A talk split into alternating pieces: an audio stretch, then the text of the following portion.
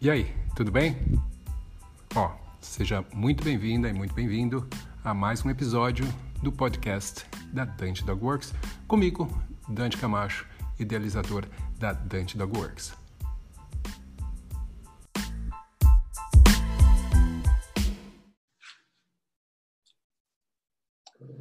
Estamos ao vivo.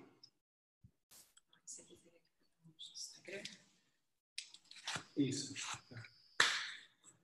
E aí, beleza, galera? Aí, coloca ao vivo. Quer usar isso aqui? E aí, Luiz, tudo bem? Opa, tudo bom? Tava abrindo aqui no YouTube também. É. Entrou, né? Estamos ao vivo. Eu A vendo gente ainda aqui. tá. A gente pode saber falar sobre filhote, mas entender sobre tecnologia é uma coisa que ainda vai levar um tempo. Eu ainda sou filhote nessa área. Eu, tô, ah, eu peguei o. Já faz um tempo já, eu peguei o coronavírus. Falaram isso pro meu pai esses dias, ele ficou bravo aí. O coronavírus te, te impede de conseguir entender novas tecnologias. É o que está acontecendo aqui comigo. Eu estou numa UTI tecnológica, tentando me, me recuperar aqui, mas leva um tempo. Ah, tudo bem, Luiz? Tudo bem, e vocês? Tudo ótimo. A gente está aqui com a Laís, e a Laís, a gente está aqui na Let's Dog, em São José do Rio Preto. Henrique está em São Paulo. Você prefere que eu chame de Luiz ou de Henrique? Olha, é, quem tem nome duplo não escolhe, né? Então, geralmente o pessoal me chama de Henrique, mas tanto faz. Beleza. Ah, e essa, esse é mais um episódio do programa, vamos dizer assim, ou da nossa série Treinando Cães, ou Educando Cães e Adestrando Pessoas, onde a gente fala sobre cachorro, fala sobre treinamento, fala sobre comportamento. E hoje a gente está aqui, eu, a Laís, o pessoal do Instagram, Tô chamando o pessoal do Instagram.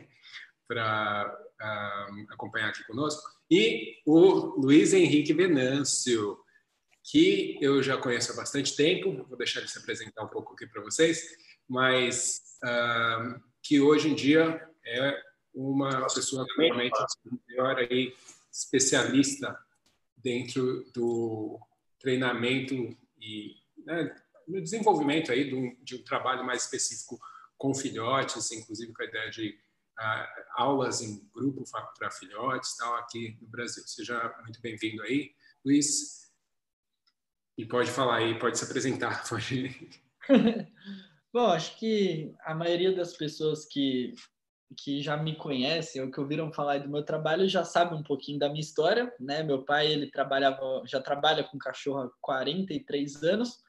E quando eu conheci o Dante, eu tinha tipo uns 13 anos, uns 12, 13 anos, porque eu competia no Agility, né? A gente competia junto. A Laís eu conheci um pouquinho depois, foi mais lá pro Inata. E, e, bom, eu acompanhei a carreira do meu pai, né, desde pequeno, é, me formei em publicidade, apesar de nunca ter trabalhado com isso, e já estou aí há 13 anos trabalhando com cães oficialmente, né, fora aqueles, aquelas férias que eu passava com meu pai brincando com os cachorros.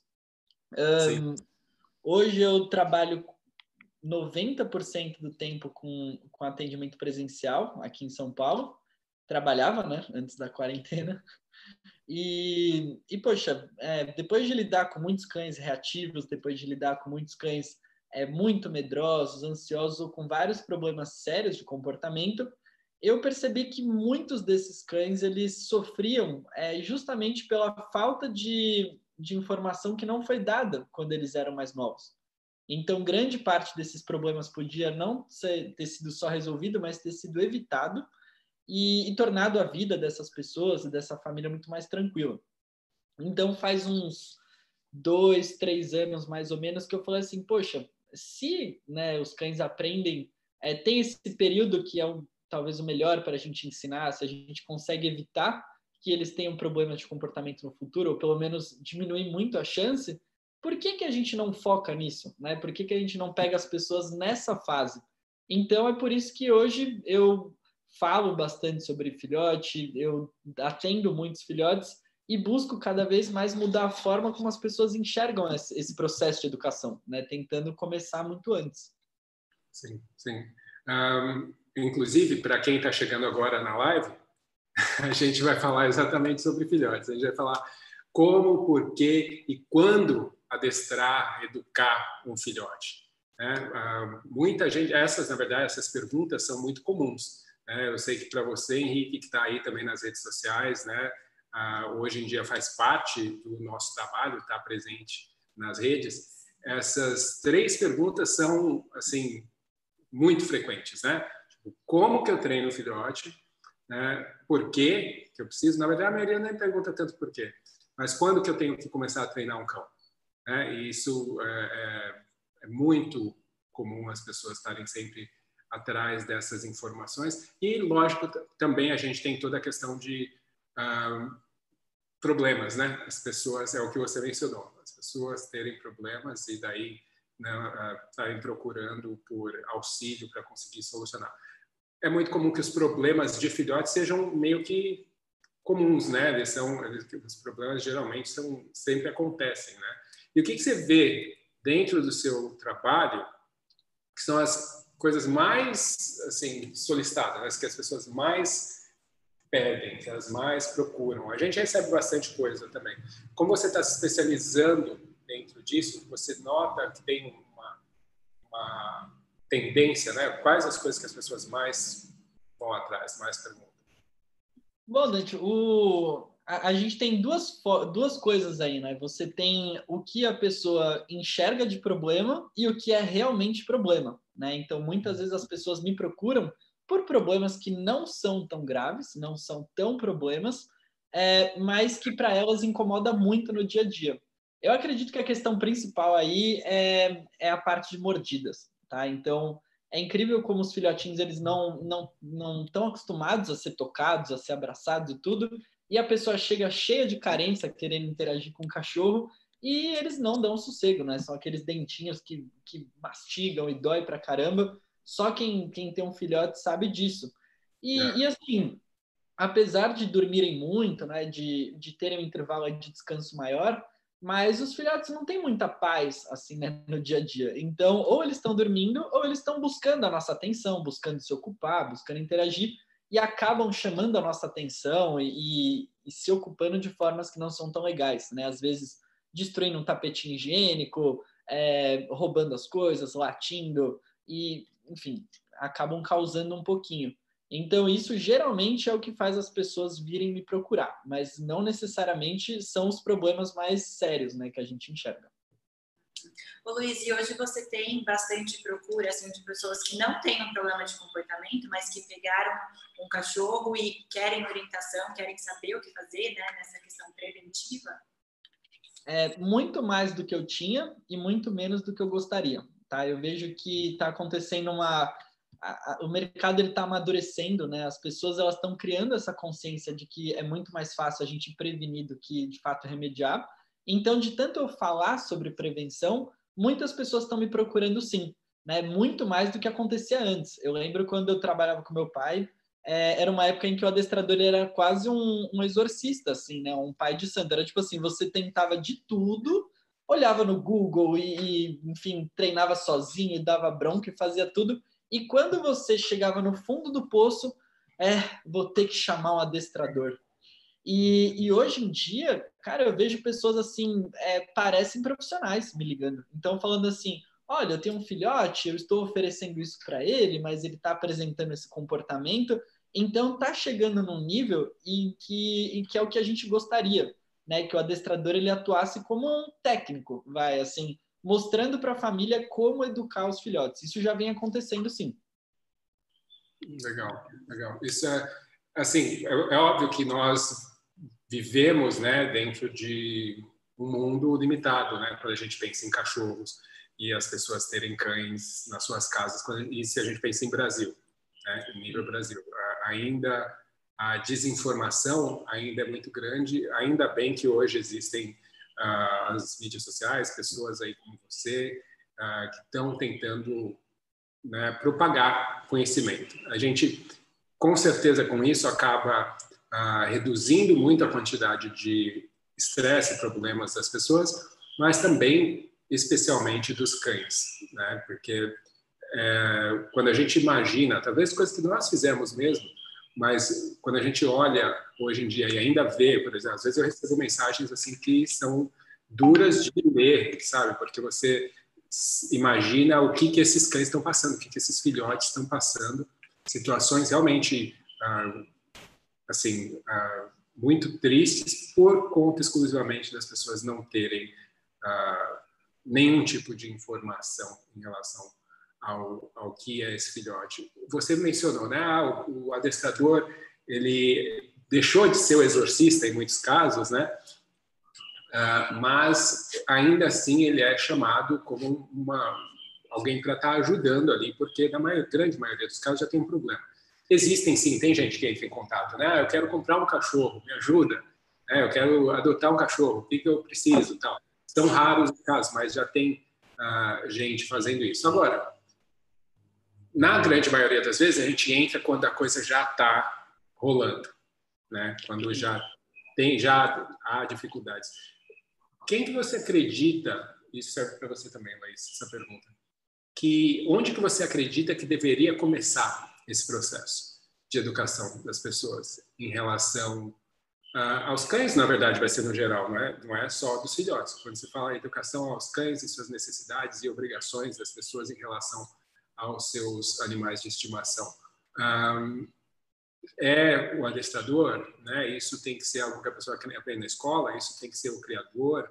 Uh, o que que você acredita? Tem que ser essas grandes empresas aí, né? De, de pet shops, né? Lojas ou marcas grandes. Onde você acha que deveria começar esse esforço para a gente conseguir fazer com que as pessoas tenham uma educação uh, mais cedo, né, em relação a isso. E que seja mais acessível também, porque nem todo mundo tem condição de uh, contratar um serviço de um adestrador. Ah, Dante, eu só até queria falar antes disso, né? Na verdade, vocês estavam comentando sobre o papel, né, das mídias sociais, desse tipo de coisa. É, eu disse que a gente está recebendo chamados muito melhores, assim, é, pessoas já se preocupando em se precaver e que isso ainda não chegou no nível que a gente gostaria, mas essa melhora toda, ela só acontece porque tem pessoas que estão se propondo a fazer a mais, assim. Então, eu ou vocês também como profissionais, seria muito cômodo a gente, por exemplo, é, ter um número de aulas durante a semana, preencher essa agenda e pronto. Mas a partir do momento que a gente é, gosta de cachorro, a gente quer fazer mais pelos cães e, e talvez mudar a realidade que a gente vê na educação dos cães, é, esse trabalho de rede social ele é muito, muito, muito importante. Então, assim, as mensagens que você falou um pouco, você recebe e fala, caramba, que, que situação ruim que tá esse cachorro, né? Que coisa difícil. Mas também acontece muito é, da gente encontrar, por exemplo, é, pessoas que pegaram uma dica na internet ou alguma coisa assim, tentaram aplicar e, e conseguiram um resultado muito bom, né? Conseguiram, pelo menos, expandir a, a, a mente para enxergar outros conceitos que nem imaginavam. Né? Tem gente que não oferece aquilo que o cachorro precisaria porque ela não tem noção daquilo que o cachorro precisa. Então, então assim, é, é, super legal né, essa história e até importante, é por isso que eu bato tanto nessa tecla, porque eu acredito que quanto mais a gente fala sobre um assunto, mais a gente é, consegue alcançar pessoas e mais a gente consegue mudar a forma como elas enxergam. Então, quando eu direciono a comunicação, pelo menos para isso, é, é, com o intuito justamente de, de pescar algumas pessoas que estão pensando em ter um cachorro, desse tipo de coisa. Aí você falou assim, caramba, mas Henrique, quando é que a gente deve começar né, essa educação? Ou pelo menos, quando que a gente deve começar a educação do cachorro? E, e eu digo que a gente deve começar pelas pessoas.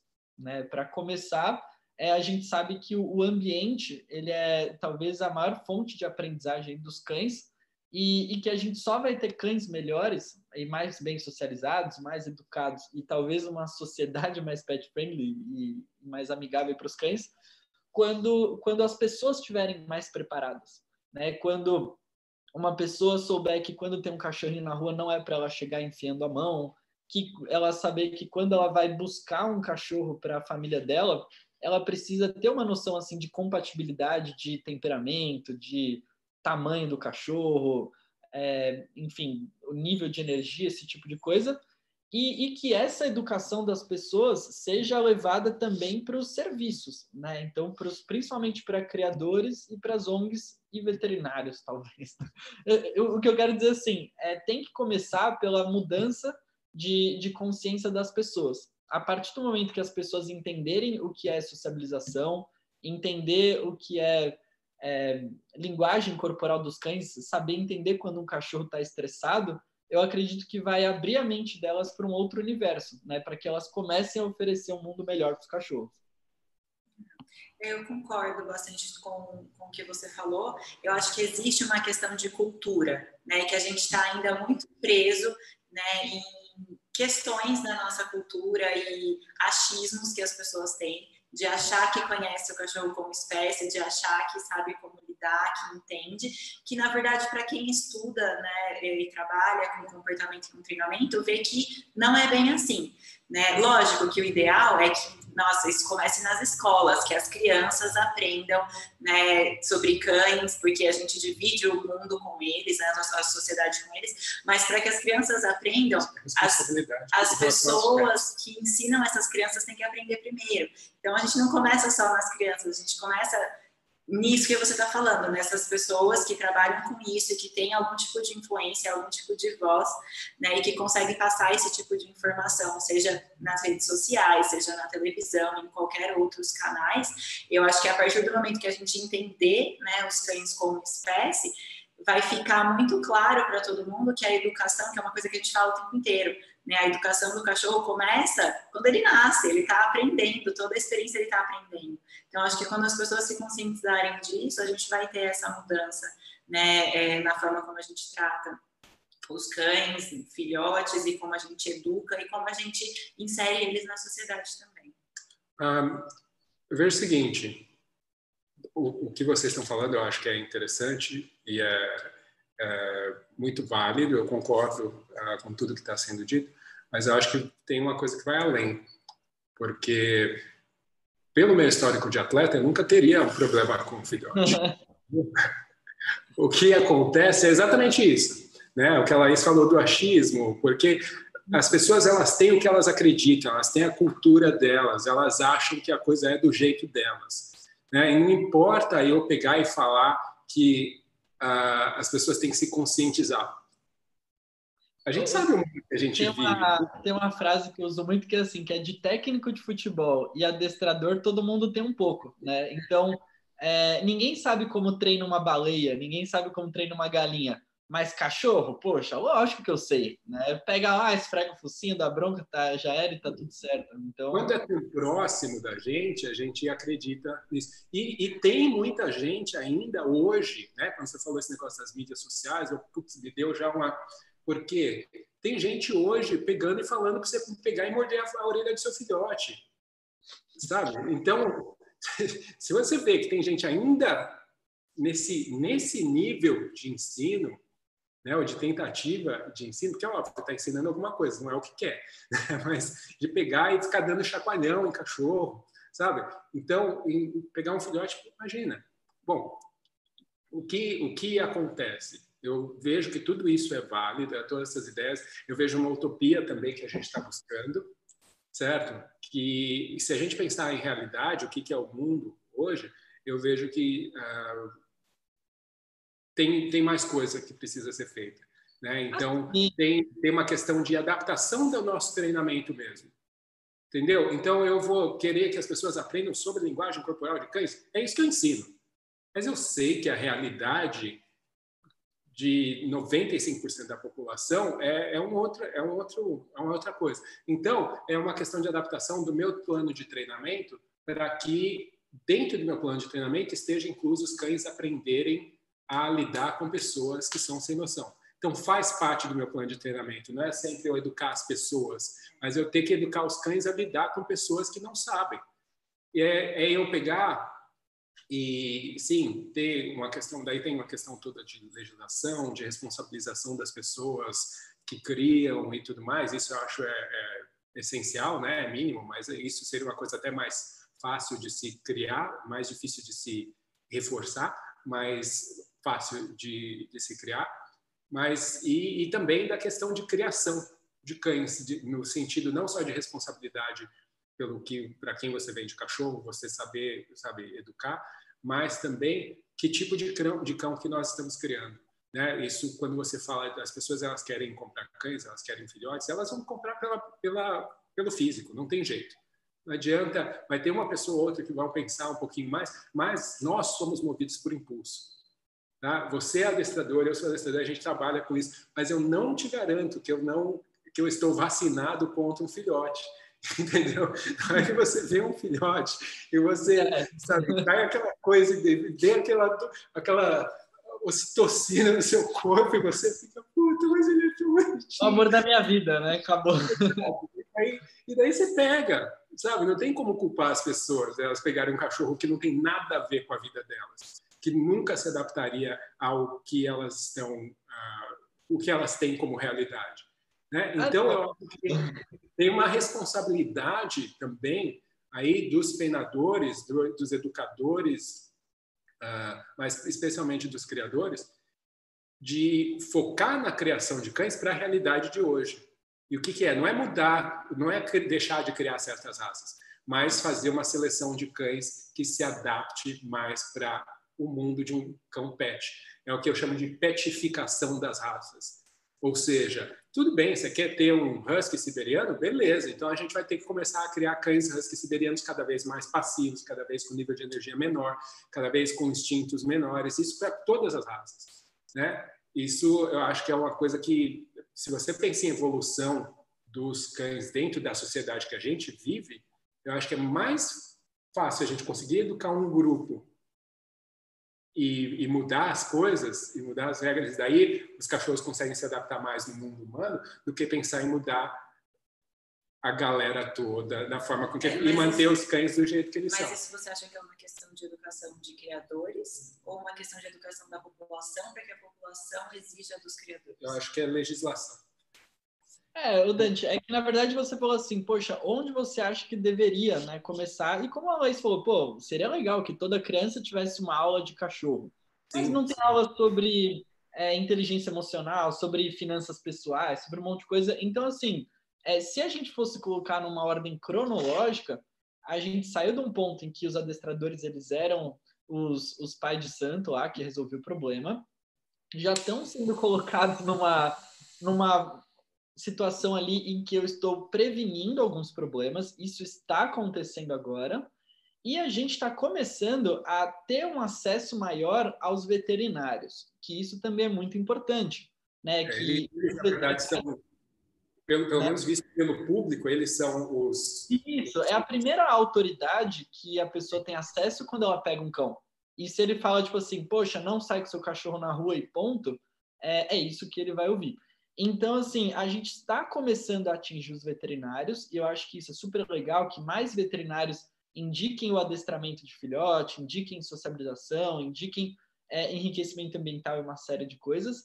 E eu acho que a partir daí, a gente vai dar esse salto para que criadores também é, estejam mais linkados aí com essa parte de comportamento e a introdução do cão na sociedade. Porque, como você falou, é, tem gente que cria o. Aqui tem uma criadora de border aqui no, no YouTube, é, a, a, a Michelle. E aí você vai ver assim, criadores que criam cães para aquela função original que o, que o cachorro fazia. Vai ser o border que vai sair mordendo o tornozelo de todo mundo, vai ser o Malinois que vai sair grudando no braço de todo mundo.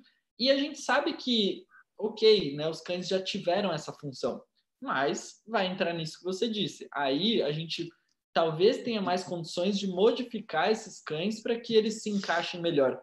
Mas por enquanto, eu acho que ainda está muito restrito nesse meio profissional. Tipo assim, ainda é adestrador, depois veterinário, depois criador, e aí que talvez mude para as pessoas em geral, vai. Sim.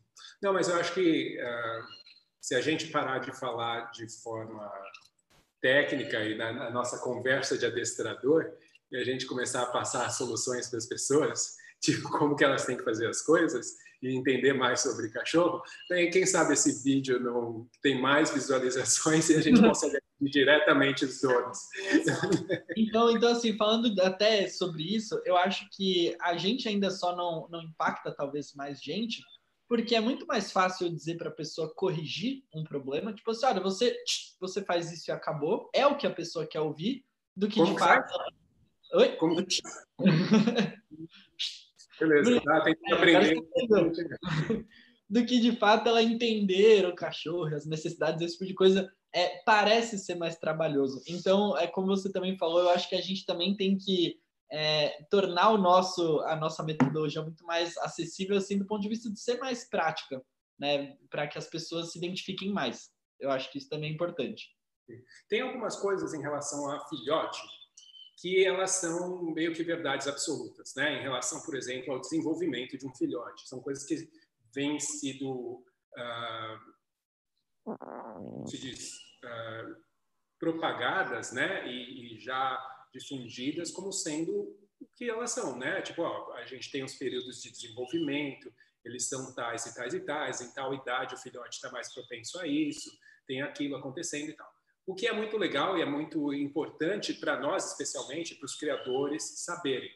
Né? Ah, principalmente, por exemplo, fase de um imprinting, a maioria dos donos não precisa, né? ou não tem mais nada para fazer, porque o cachorro já chegou na casa dele depois dessa fase. Então, tudo bem. Para, é, é, é, eu recebo também muita gente que está com filhote 30 dias, por exemplo. Né? Acontece bastante gente que pega cães muito jovens, mas ou jovens demais, vamos dizer assim. Mas pensando então no que o dono de cão, né, padrão, que vai ser o quê? Aquele que vai pegar o cachorro com 45 dias ou 60 dias, né? Se a gente está falando de filhote, mais ou menos entre essa esse período aí, até três meses, né? Depende de onde está vindo esse cão. Não é todo criador que consegue vender ou se desfazer de, de cães. Todo né? a hora. É, dentro desse período aí. Mas uh, o que, que essa pessoa precisa saber? Né? Porque ela, eu acredito, né? A gente estava falando quando que tem que começar a treinar o cão. Ah, eu acredito que é unânime. A gente vai falar ah, é na hora que chega em casa, né? Mas o que que significa isso? Porque a gente é muito comum as pessoas, ah, mas o filhote já aprende, né? Nessa idade, eu já posso começar a treinar o meu ou, cão. Ou até aquilo, aí eu vi de xixi, eu vi dele ficar separado, eu vi disso. E aí, por onde que eu começo? Né? O que, que eu tenho que fazer? É, é, até tem bastante informação, mas não é, não é tão claro para a pessoa né, saber exatamente onde que ela vai. Então, vamos pensar. Chegou em casa. O que, que é a primeira coisa que eu tenho que pensar? Né? Vamos supor que eu não me preparei, tá? Eu é, não sou aquele dono de cachorro que já pensou antes, não. Tá, o filhote chegou lá, o que, que eu tenho que fazer? Né? O que, que, é o mais provável que vai acontecer? Esse filhote vai chorar, ele vai me atacar, ele come a minha comida, do... sabe? Não sei. É, eu sou marinheiro de primeira viagem. Então vamos lá. Ô, Luiz, por favor, me dá uma ajuda aqui. Deixa eu só também é, falar uma coisinha. É claro que antes do cachorro chegar em casa, é importante a gente só salientar para as pessoas que é, o cachorro que vem com 45 dias, ele é diferente do cachorro que vem com 60 dias, por exemplo. É, apesar de ser pouca diferença, isso é super importante até para que eles interajam com os irmãos, para que eles aprendam a força que eles aplicam na mordida, para não chegar em casa tão é, tão ali sensível ao toque, chegar mordendo tão forte. Isso é super importante.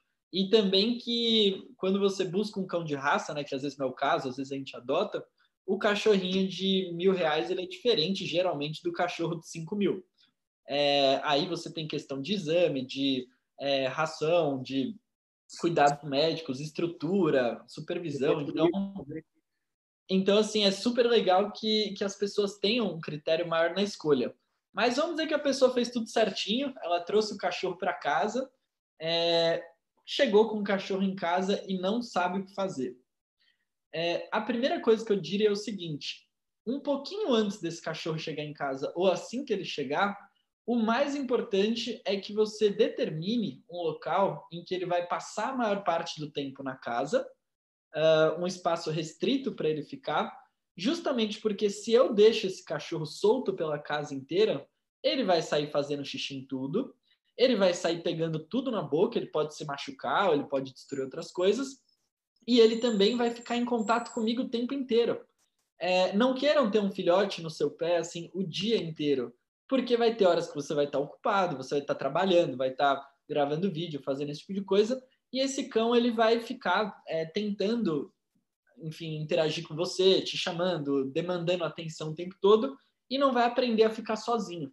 Então, assim, o mais importante é que a gente determine para esse cão um espaço restrito, onde geralmente é onde eu coloco o banheirinho dele, né? E aí as pessoas têm que definir, dependendo se é casa, se é apartamento, que tipo de superfície que ela vai utilizar. Então, ali um banheirinho, uma, um potinho com água para o cachorro ficar numa boa e também tornar esse espaço não uma masmorra para o cachorro, né? Eu não quero simplesmente enclausurar ele lá e pronto eu quero que esse espaço seja o espaço mais legal da casa.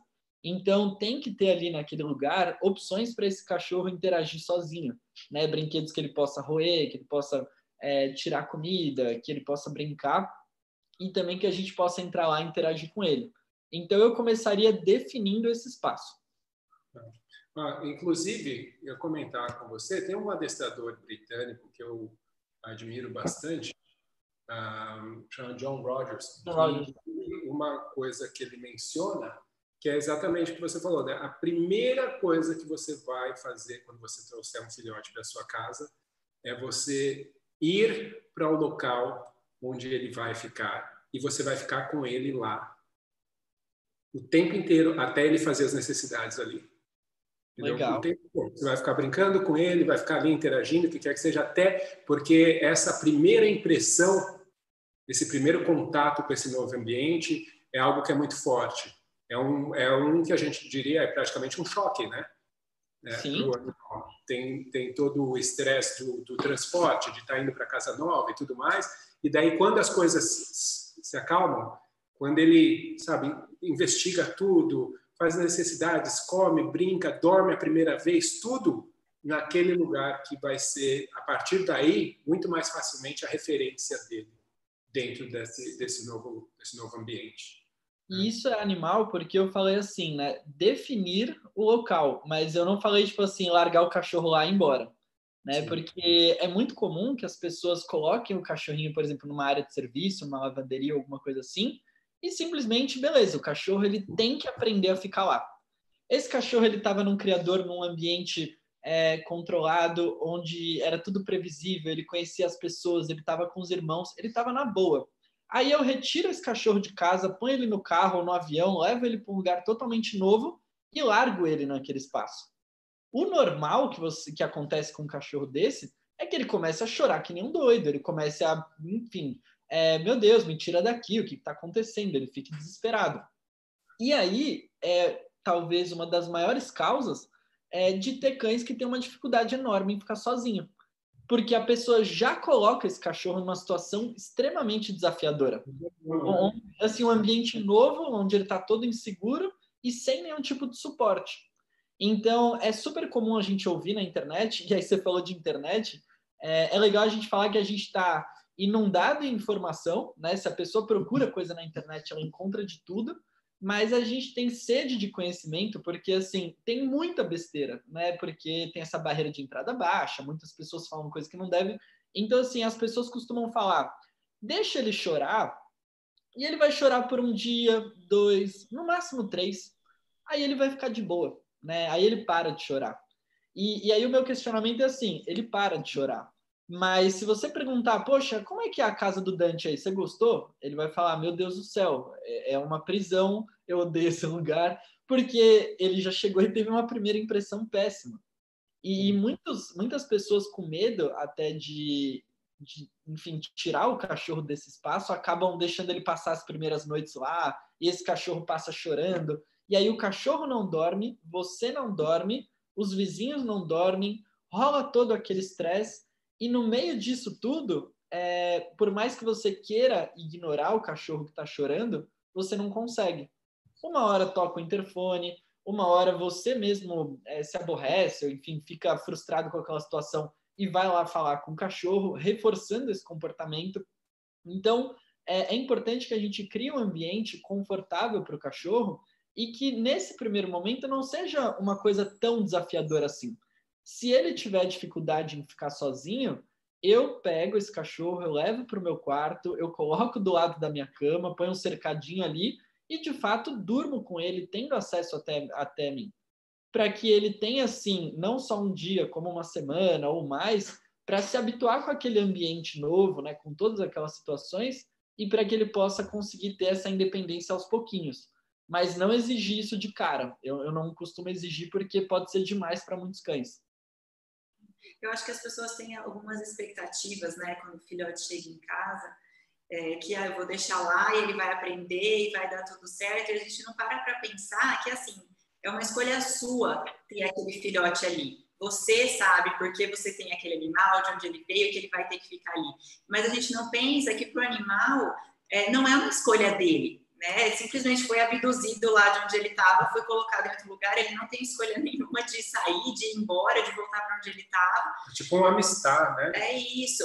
E, e aí, você tem que pensar, né? Se fosse uma, uma pessoa que você estivesse recebendo na sua casa, você ia fazer de tudo para que ali ficasse confortável para ela, para que ela se sentisse bem na sua casa. Eu acho que a gente não consegue transferir isso para um filhote, porque a gente acha que ele simplesmente tem a obrigação de entender que aquela é a posição dele e ponto.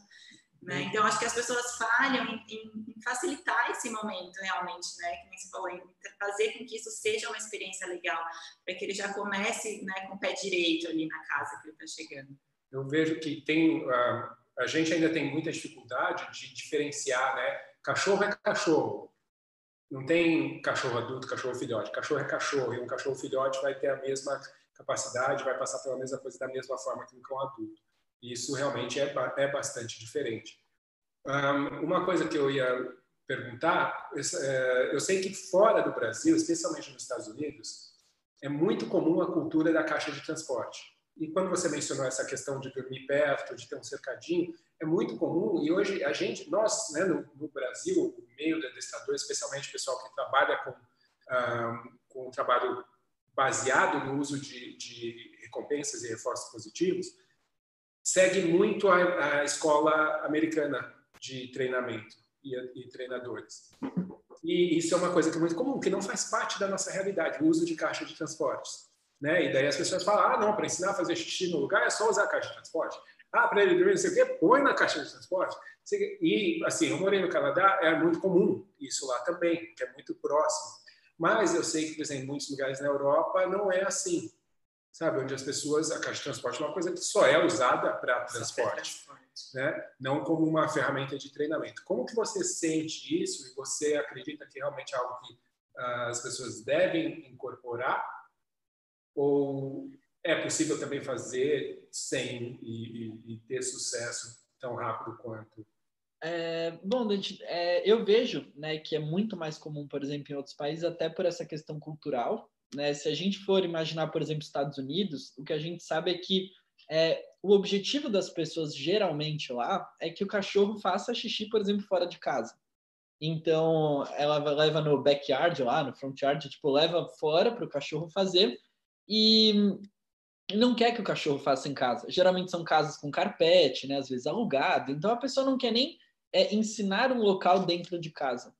Aqui no Brasil, é muito comum que a gente fique mais tempo, talvez, fora de casa, ou priorize menos os cães na nossa rotina, e, e os cães sejam obrigados a fazer, então, xixi dentro de casa. E aí você precisa, então, definir o tapetinho, definir o lugarzinho dele e esse tipo de coisa. Uh, a funcionalidade que eu vejo na caixa de transporte em, nesses outros países é colocar o cachorro numa situação em que ele fica um pouco mais restrito, para que ele possa não fazer xixi lá dentro. E quando eu tirar ele, eu tenho a certeza de que eu vou colocar ele no lugar adequado e ele vai fazer esse xixi lá. Além de também é, exercitar talvez a independência do cachorro. Então você oferece para ele um brinquedo recheado, você oferece um osso cru lá congelado, uma coisa super gostosa, e ele vai ter uma atividade muito boa longe de você. Eu acho que é muito legal né, que o cachorro tenha essa habilidade de permanecer numa caixa de transporte. Eu acho, inclusive, que falta né, a gente treinar mais isso nos cães aqui, não para deixar o dia inteiro ir trabalhar, mas para que eu vá receber uma visita, um prestador de serviço, é, ou alguma coisa assim, e o meu cão seja capaz de relaxar num ambiente como esse, né? num lugar mais restrito, se sinta confortável, durma de fato ali e fique numa boa. A gente que, que competia no agility, pô, é, o, o, meu cachorro ele passava o dia da competição ali numa boa. Inclusive, se a porta da caixa ficasse aberta, o meu cachorro ele entrava e ele já estava velhinho, né? O Fred no final, a gente tinha que manter fechado porque senão ele ficava lá, né? Ficava só lá dentro. É, era o lugar preferido dele. Aqui, se eu sugiro para as pessoas é, manter o cachorro numa caixa de transporte por um longo período de tempo, é uma coisa que, que choca muito com a cultura das pessoas aqui. Até quando você fala em, em colocar um portãozinho e restringir um cômodo para o cachorro ficar, ou mesmo um cercadinho, muita gente já tem dó. Né? Tem doses, porque não entende as vantagens e como que a gente pode tornar aquilo legal para o cachorro mas eu sinto tanta resistência das pessoas que eu uso muito mais a abordagem de é, ter um, um espaço, né, um, vamos colocar um cômodo, um espaço cercado, e que eu construa esse ambiente de uma forma em que é, eu ocupe aqui com a água, a caminha, os brinquedos do cachorro, e aqui o espacinho de banheiro, e, e eu monte ali o, o espaço dele. Não necessariamente confinar ele para depois liberar. Então é uma coisa que a gente não pratica muito aqui, não. É você cria um ecossistema para ele ali, pequenininho, onde ele vai ter todas as opções dele, ainda sendo facilitado fazer as escolhas corretas. Né? Existe a chance de, de fazer alguma escolha incorreta, mas uh, é muito mais fácil as, as, escolhas corretas nesse sentido. Que é, eu também acredito, eu, eu sinceramente, eu acho super válido ensinar a caixa de transporte para andar de carro, para viajar, para um monte de coisa mas passando no helicóptero. uh, mas eu, pessoalmente, se eu tivesse um filhote hoje, isso é uma coisa também que para a gente é muito diferente, que nós não temos filhotes há muito tempo. Né? O cachorro mais novo que a gente tem tem oito anos. Né? Então, é, faz muito tempo que não tem filhote. E é, esse é o período perigoso, porque você esquece de todo o trabalho que dá ter um filhote. Mas uh, eu vejo que o, a ideia de cercadinho, para mim também é mais convidativa. Eu vejo como a caixa de transporte sendo algo que estaria dentro desse cercado.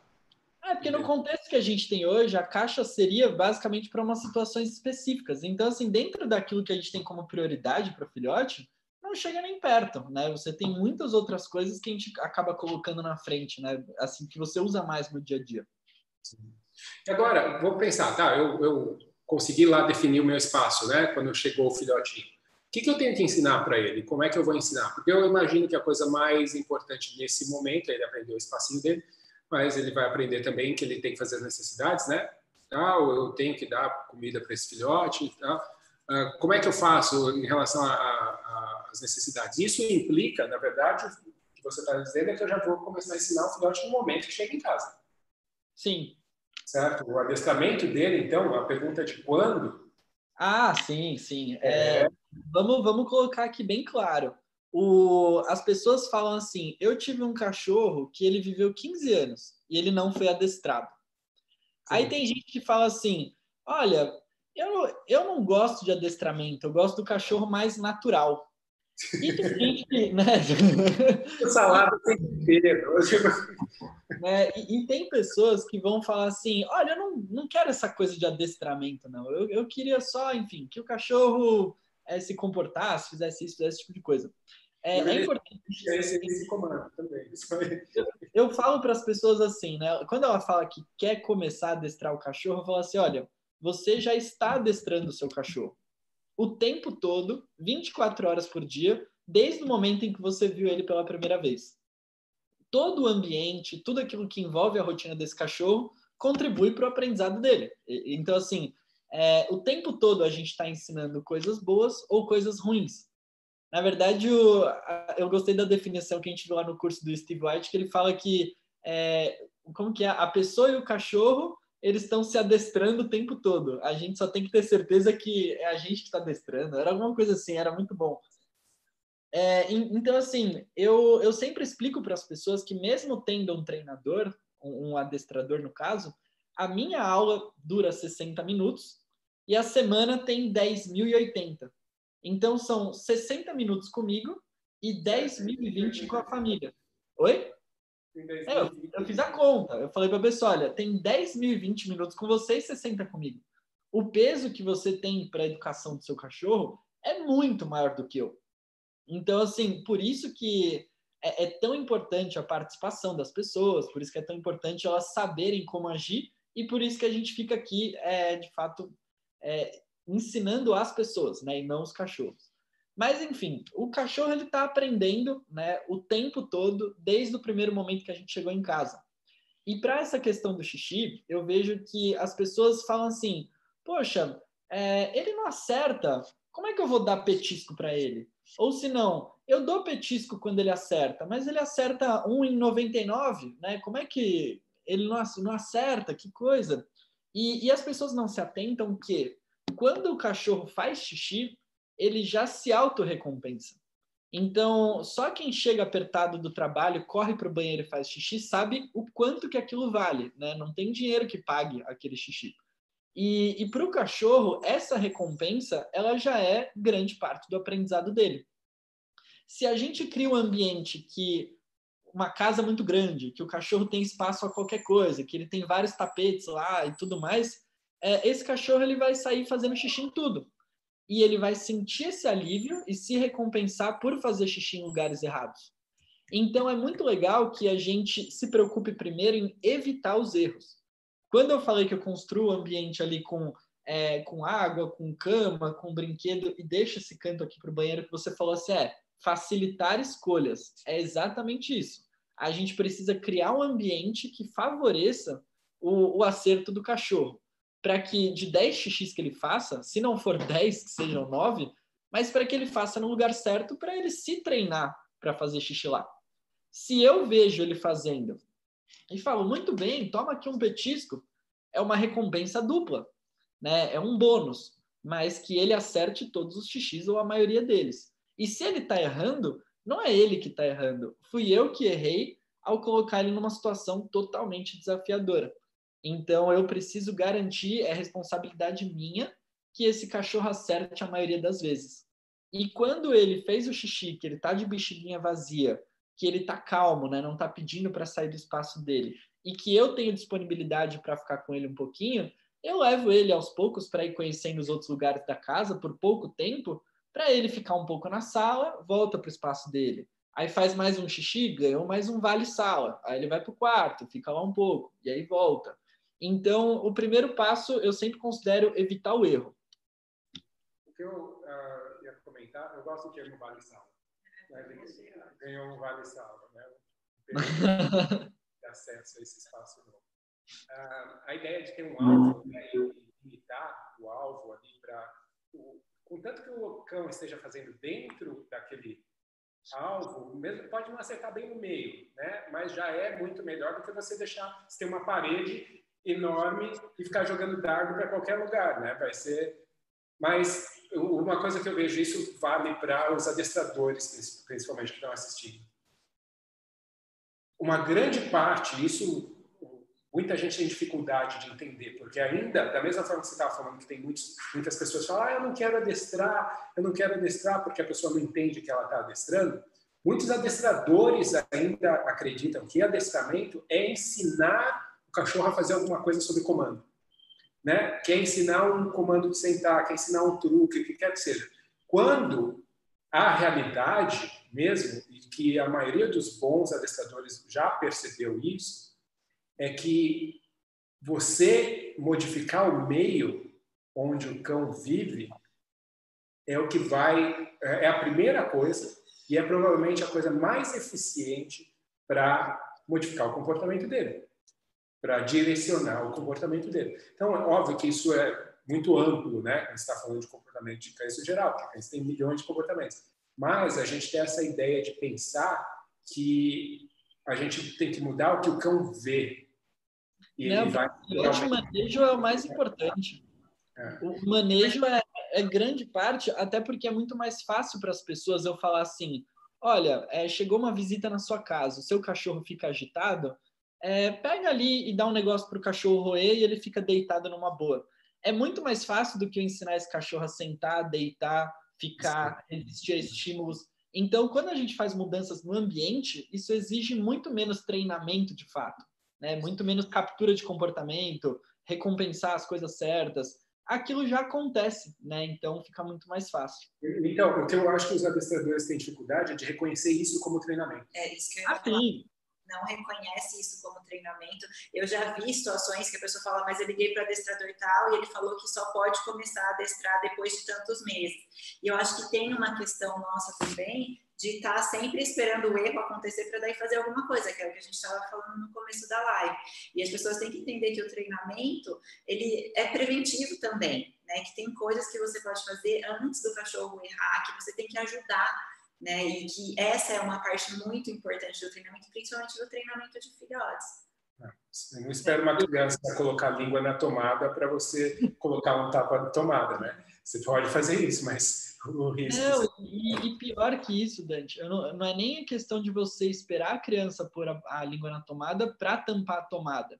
O, o, treinamento, como ele sempre foi feito e como as pessoas acreditam, era esperar a criança pôr a língua na tomada para brigar com a criança para falar, você errou.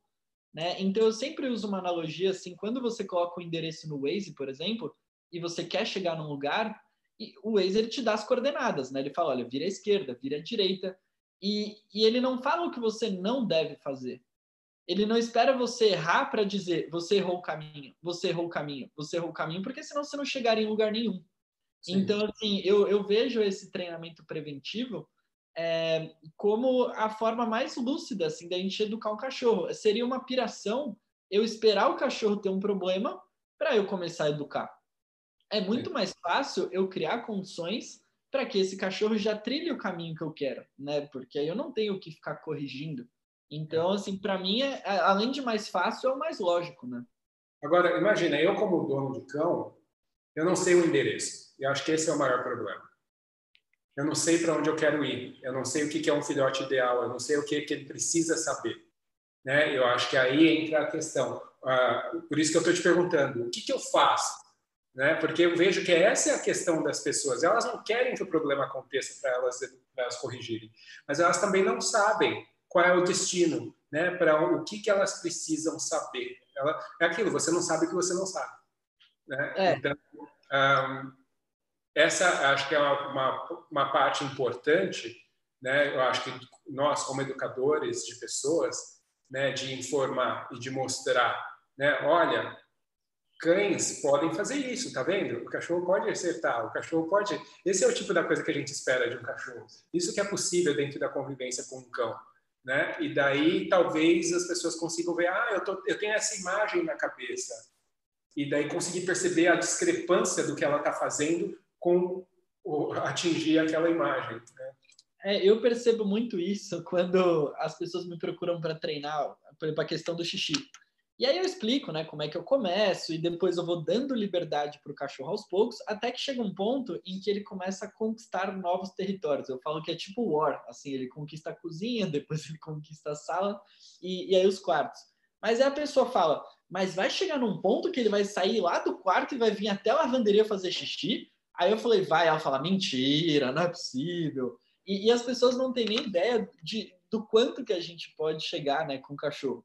Então, essa questão da, da bússola, né, da gente dizer assim, é, o que, que é esse cachorro ideal, né? O que, que é esse, esse filhote que, que a gente quer? É, comigo, particularmente, funciona muito assim. As pessoas, elas me buscam por é, xixi fora do lugar, por mordida, por enfim, esse tipo de coisa, que são as demandas da pessoa, e eu aproveito o início do trabalho para apresentar as demandas do cachorro. Então, é aí que eu começo a falar assim: olha, beleza, a gente vai treinar isso, isso, isso, mas olha, o mais importante é você ficar de olho nisso. Eu, por exemplo, adotei uma cachorrinha aqui adulta que ela não deve saber nenhum décimo dos truques que a Vivi sabe, por exemplo. Eu acho que nenhum vinteavos, talvez.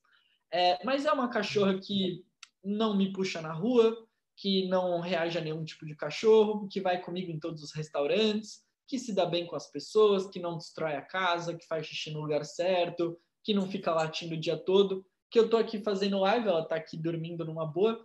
Então, assim, é, é muito legal, sim, que a gente aponte para as pessoas que o valor do cachorro está no comportamento dele, né? Assim, tá é, em, em, ser um cachorro que se adapte à, à sociedade, tanto canina como humana, né? que ele entenda como ele deve se comportar em cada contexto.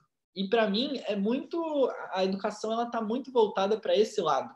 Né? Eu, eu, na grande maioria dos clientes que eu atendo, eu não levo o treinamento até o, o cachorro que é, sobe com as patas de trás na parede, que faz agility, esse tipo de coisa. Mas o que a gente busca é que a pessoa consiga receber visita, consiga passear próximo de outros cães, parar num restaurante, é, enfim, sair de casa e ir no cinema e o cachorro ficar numa boa e não, e não destruir, ou não se sentir mal. Então, eu começo a encaixar a, o, o sonho que a pessoa tem, né, talvez de um cachorro, mostrar para ela até onde ela pode chegar e o que ela precisa para fazer isso, que é muito diferente do que ela imaginava. Ela achava que era chegar para o cachorro e falar: ó, fica, até sábado. E aí ela sai, volta e o cachorro tá lá. Então, assim, não é assim, né? E, e por isso que é legal a gente falar sobre isso mesmo essa mudança né, desse adestramento convencional que as pessoas têm de ensinar comando e ficar o tempo todo pedindo para o cachorro fazer isso, mas entender que o adestramento de cães, na verdade, é você educar o cão para a convivência, é você conseguir inserir o cão né, dentro da sua rotina, dentro da sua sociedade, para que ele saiba como se comportar nessas situações. É a forma que a gente faz isso, né? Eu, eu lembro que no início, quando eu comecei a trabalhar dessa forma, é, eu fui na casa de uma mulher e aí eu fiz a primeira aula, né? A primeira que hoje eu chamo de consulta. E, e ela falou assim: tá, você ficou aqui uma hora falando, mas e aí, quando que a gente vai treinar o cachorro? E isso antes era uma coisa que acontecia com mais frequência, era muito frustrante. Hoje eu deixo bem claro, eu falo assim, olha, o adestramento ele se trata de é, construir um ambiente que favoreça escolhas boas, construir uma rotina capaz de satisfazer as necessidades básicas do cachorro ensinar para ele habilidades para que ele lide com frustração, com ansiedade, com novidades, com coisas novas, com pessoas, com cachorro, com tudo, e ensinar comportamentos que sim, vão ser úteis no dia a dia, como eu sentar e o cachorro deitar do meu lado, como andar sem puxar na guia, esperar quando eu abro a porta, mas que o que chamavam de adestramento de fato é uma pecinha de Lego dentro daquele castelo todo que a gente está tentando construir que é muito mais é, abrangente, né? É o que eu diferencio entre educação e adestramento. A educação é uma coisa mais ampla. Educação é o que fica, acho que o Skinner falou uma coisa assim. Quando o que você tinha ensinado, condicionado, né, quando o comportamento você tinha condicionado uh, desaparece ou é esquecido, sabe? É uma compreensão do, de onde você está de quem você é e de onde você está. Agora, uma coisa que é muito comum também, fatal, mordidas. Né? As pessoas sempre, porque por mais que você faça tal, você está, beleza, estou legal no negócio do, do xixi, do cocô, o cachorro está indo de boa, mas putz, toda vez que eu vou interagir com ele, ele não para de me morder. Né? E eu sei que isso muda de cachorro para cachorro, Existe aquela questão da, da ideia né, de ah, o filhote aprender a morder mais leve, ele aprender com os irmãos e tudo mais, que é uma teoria, né? Até questiono um pouco a, a, a validade disso, mas o que importa é que o cachorro tem que aprender que ele não pode me morder forte. Né? E isso é uma coisa que a gente é muito frequente muito frequente as pessoas quererem, putz, meu cachorro não para de me morder, daí você vê a idade. Será que é normal? Será que é normal? Meu cachorro tem 40 dias, meu cachorro tem 50 dias, tem 60 dias, não para de me morder. Daí é aquilo, né? E as pessoas sem ter orientação não sabem necessariamente o que fazer, daí começa a ser, tem quatro meses, tem seis meses, ele tem oito meses, ele tem dez meses, ele sempre me mordeu, né? Ah, então, a ideia de, e muita gente inclusive escolhe, escreve, né? Ah, eu comprei brinquedos para ele morder, mas ele fica perseguindo meu pé, pegando minha calça, mordendo minha mão, não sei o quê, né? E isso eu imagino, você imagina, tenho certeza que com você é algo que é, é muito frequente também, né? E o que você vê que funciona mais na hora da orientação em relação a isso? Né? O que dentro da sua experiência lidando com filhotes, com o público, assim, né? direcionando seu trabalho para filhotes, que forma de, de explicar para as pessoas ou né, que você vê que, que, é mais eficiente para essa coisa de lidar com. E se você acha realmente que é eficiente sempre? Se não tem casos onde os cães realmente são diferenciados, esse cachorro ele vai morder mais mesmo e não importa o que você fizer, foi isso que é isso que você tem aqui e você vai ter que lidar com isso de uma forma diferente para conseguir sobreviver. Não, é, eu, eu vejo sim que tem variações de cachorro para cachorro. Vamos colocar assim, tem variações de raça para raça, sim. Tá? Existem algumas raças que é, de fato foram selecionadas para ter uma talvez uma, uma mordida mais macia, né? Como fala a questão de soft mouth, mas assim é, que são menos insistentes nesse tipo de coisa. Eu vejo muito, por exemplo, é, Labrador e Golden pega muito no braço da gente, mas não não pressiona tanto também. É, é, aquele que fica sempre querendo te levar nos lugares assim. E, e eu vejo muito essa influência também é, no tempo que o cachorro passa com os irmãos e, e no tipo de ambiente em que ele é criado. Dependendo do histórico né, dele. Vou, vou deixar isso mais claro. É, eu, por exemplo, já atendi vários cães com esse tipo de problema, mas assim, muitos. E eu percebi que, por exemplo, os casos mais difíceis foram cães que vieram de canis, às vezes clandestinos, ou que tiveram pouco tempo com os irmãos. Isso é fato.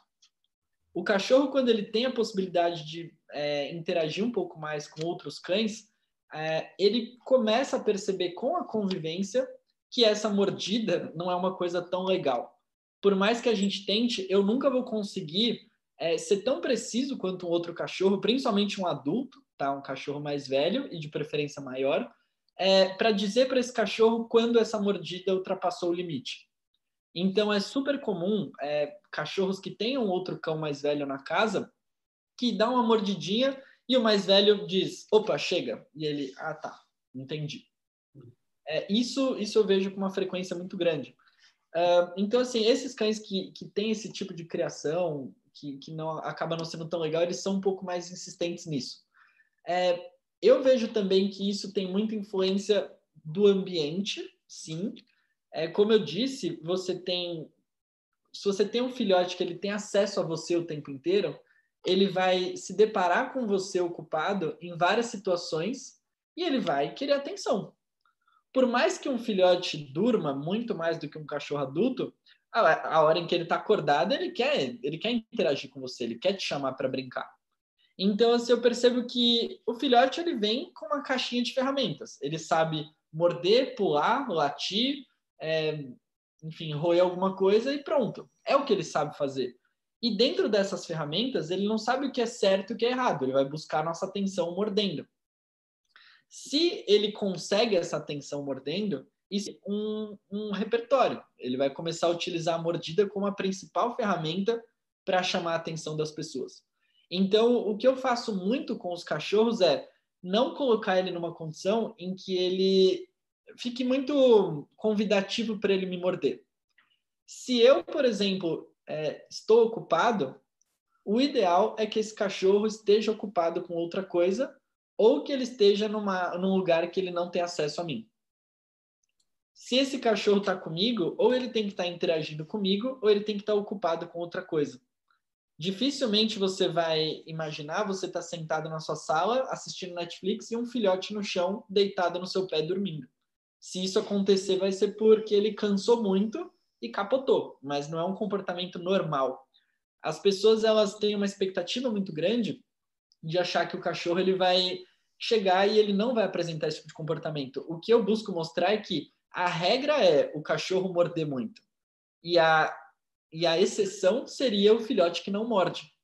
Então ele está sim aprendendo como ele deve interagir com as pessoas e com os outros cães. Ele é meio caipira mesmo. Então ele sai mordendo até os próprios cachorros, morde pata de trás, morde rabo, às vezes vê o rabo assim, fica querendo pegar. E isso faz parte de um processo de aprendizado. Né? Ele, ele não vem pronto. E para a gente ensinar esse cachorro que ele não deve agir assim, a gente precisa ensinar para ele, primeiro, que isso não funciona, e segundo, uma nova forma dele interagir que seja muito mais legal. Então, como adestrador positivo, eu busco sempre é, aumentar o repertório do meu cachorro, né? ensinar para ele novas formas de agir. Quando a gente começa treinando desde cedo o cachorrinho para sentar, para esperar, para ele receber as coisas, ele começa a entender que ele não precisa morder a gente. Ele simplesmente pode esperar e receber uma recompensa por isso. Então, eu, eu acredito muito no treinamento como uma ferramenta de prevenção, né, de mordida, porque eu ensino para o cachorro uma forma diferente de agir, e eu acredito também muito na questão de você direcionar a mordida para outros objetos, né, para outras coisas. Então, assim, seria insano eu chegar para brincar com o filhote com a minha mãozona aqui e achar que ele não vai me morder. É, ele vai morder, eu só preciso escolher o quê. Então, se eu tenho na minha mão aqui uma orelha de boi, uma traqueia, algum mordedor mais, mais palatável, é normal que o cachorro venha pegar esse objeto e aí eu começo, isso, muito bom, tá vendo? Parabéns. E ele entenda que, de fato, isso é uma interação legal. Então, assim, é, o ambiente, eu não gosto de ter o cachorro com acesso a mim o tempo todo. Se ele está comigo, ou eu estou interagindo com ele, ou ele está ocupado. É, a questão de você ensinar para ele mais comportamentos, isso é uma coisa que ajuda demais. E, e a questão de você sempre ter alguma coisa na mão para você direcionar essa mordida. A gente sabe que quando você vai numa loja, né, num pet shop, 80, 90% dos brinquedos que estão lá é, são muito mais para agradar o dono do que o próprio cachorro. E a grande maioria desses brinquedos não são atrativos para que o cachorro brinque sozinho.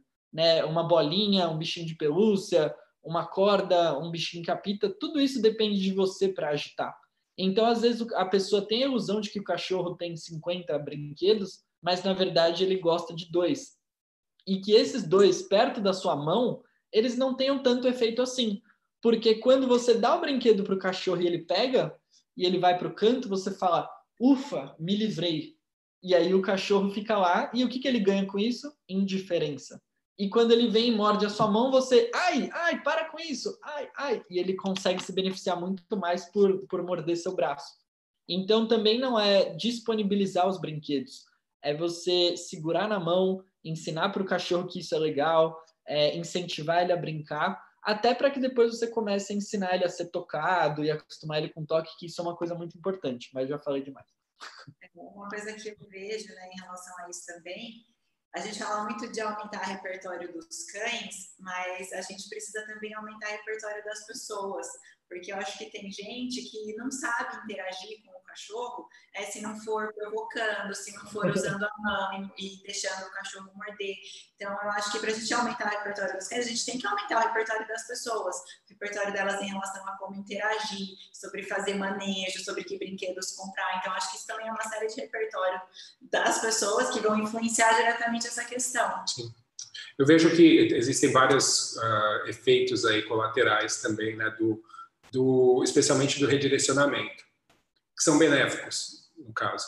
Porque, da mesma forma que o cão aprende que um comportamento alternativo, como sentar né, e ficar olhando para a pessoa, vai gerar uma recompensa, vai gerar algum tipo de, uh, de interação, que é o que a maioria dos cães está buscando, né, principalmente um filhote, ele quer interagir. O cachorrinho ele pode até aprender, bom, eu sento aqui, olho para você e daí você brinca comigo. Ou você me dá um petisco. Mas nem sempre o cachorro quer um petisco. E nem sempre ele quer uma brincadeira qualquer. Ele quer a brincadeira de boca. Ele quer engajar dessa forma. Então, eu vejo que o, o, a utilização do redirecionamento, ensinar o cachorro a interagir com um brinquedo, com você, ou com qualquer outro objeto, mas algo que ele coloque a boca, é muito importante, porque o cachorro ele vai aprender a fazer alguma outra coisa, mas para ter o mesmo resultado final. Muitas vezes a gente tem aquela crença, né? Ah, eu vou ensinar o meu cachorro, ele quer falar com a visita, mas eu vou fazer ele sentar e dar um petisco para ele. Tudo bem, ele sentou e ganhou um petisco, mas ele não falou com a visita, e era isso que ele queria. Né? Então, isso vai se perder. Esse senta, na hora que o cachorro né, tiver mais necessidade, necessitado de um contato social, ele vai falar, dane esse petisco, eu não quero. Né? Eu quero. O que realmente me importa aqui é o contato social. E para alguns cães, mais especialmente durante a idade do filhote, isso serve para todos os cães, tá, gente? Adulto também. Mas especialmente quando está falando de filhote, o, a necessidade de usar a boca é algo que vai muito além do que a gente imagina. Não é só aquela ideia de, ah, o dentinho dele está nascendo, a gengiva está coçando, não sei o quê, que, que tudo bem, também tem isso Mas o cachorro faz isso, ele vai ficar mordendo, como tem várias pessoas que depois de um ano, se ele aprendeu que essa é a forma. Né? Porque através da boca, o cachorro experimenta o mundo, ele, ele expressa emoções, ele lida com as próprias emoções. Então, a boca e usar a boca é algo que tem que ser direcionado e, eventualmente, ser percebido pelo cão como esses comportamentos alternativos, né, ou esses objetos alternativos, como sendo o meio para conseguir as outras coisas que ele precisa para se manter equilibrado emocionalmente. Então, não é só eu estou com a boca para eu roer. Tá, roer é legal, mas o brinquedo também precisa ser a chave para você olhar para mim, a chave para você interagir comigo, né? Porque se não for, se for só enriquecimento ambiental, deixa lá para o cachorro, né? Como é muito comum hoje a gente ver, vai chegar uma hora que tudo bem e, e nós, né? E o, o, esse esse pedaço de pano aqui tem que ter uma influência no que nós fazemos, né? na nossa relação. Na hora que tiver, beleza, eu vou usar ele. Mas enquanto for só ele para eu ficar me satisfazendo, ainda vai ficar faltando né? aquele elemento de, da relação entre a pessoa e o cão. Eu acho que uh, esse é um efeito colateral de você estimular o redirecionamento. Porque e... no estimular, você está dando a atenção e o cachorro acaba percebendo que é esse morder, é esse puxar, não sei o quê, que faz você ficar muito mais interessante, você engajar, você dar essa atenção que o cão tanto procura, que os cães no geral. Né? A atenção é uma coisa que é muito mais valorizada pelos cães do que as pessoas imaginam. É um recurso muito maior do que as pessoas podem imaginar. É que elas não percebem o quanto elas dão disso aleatoriamente e gratuitamente. Né? Mas se elas conseguissem notar o quanto isso é valioso cão, elas iam uh, eventualmente perceber o quanto elas podem construir com, outro, com objetos, com situações, para o cão focar na coisa certa para conseguir continuar tendo essa, essa atenção. É, você tem é, uma ferramenta de treino o tempo todo, que é a sua atenção, né? E o tempo que você passa com o cachorro, né? O quanto você interage. E é, realmente eu vejo isso, as pessoas não sabem como usar essa ferramenta ou acabam usando sem perceber de formas a ensinar comportamentos que não são legais. Né? Então, é algo que acho que quando as pessoas se derem conta o quanto isso está presente e o quanto isso pode ser utilizado o tempo todo, é uma chavinha aí que muda e que vai fazer o processo de educação do cão assim ser muito mais rápido até e muito mais intenso. E isso depois, eventualmente, vai ter consequências também em outras coisas. Né? A gente estava falando sobre morder. Eu vou deixar você terminar o seu raciocínio. Não, Mas aí você aí você já pode emendar na questão de ficar sozinho, né? Que é uma coisa que o meu filhote vai precisar fazer. Você já começou, você já falou no, logo no começo, né? Daquela questão de chegar em casa e lembrar de ter um momento do filhote não estar tá o tempo inteiro comigo e tudo mais, né? Como é que eu posso fazer isso? Inclusive, como que esse fato de ensinar o morder a coisa certa pode me ajudar nessa ideia de fazer o cachorro ficar sozinho? É, bom, gente, é só para falar que, poxa, vocês vão falando e isso também me ajuda a lembrar de algumas coisas, porque como eu cresci como adestrador, né, eu acho que eu era adestrador antes de ser adulto, é, tem muitas coisas que precisam ser faladas e eu não falo, porque na minha cabeça eu nunca fui leigo, né, eu sempre lidei com cães. A Laís falou sobre aumentar o repertório das pessoas, eu acho que é muito legal a gente salientar esse lance de que é, existem formas de interagir que a gente não deve fazer.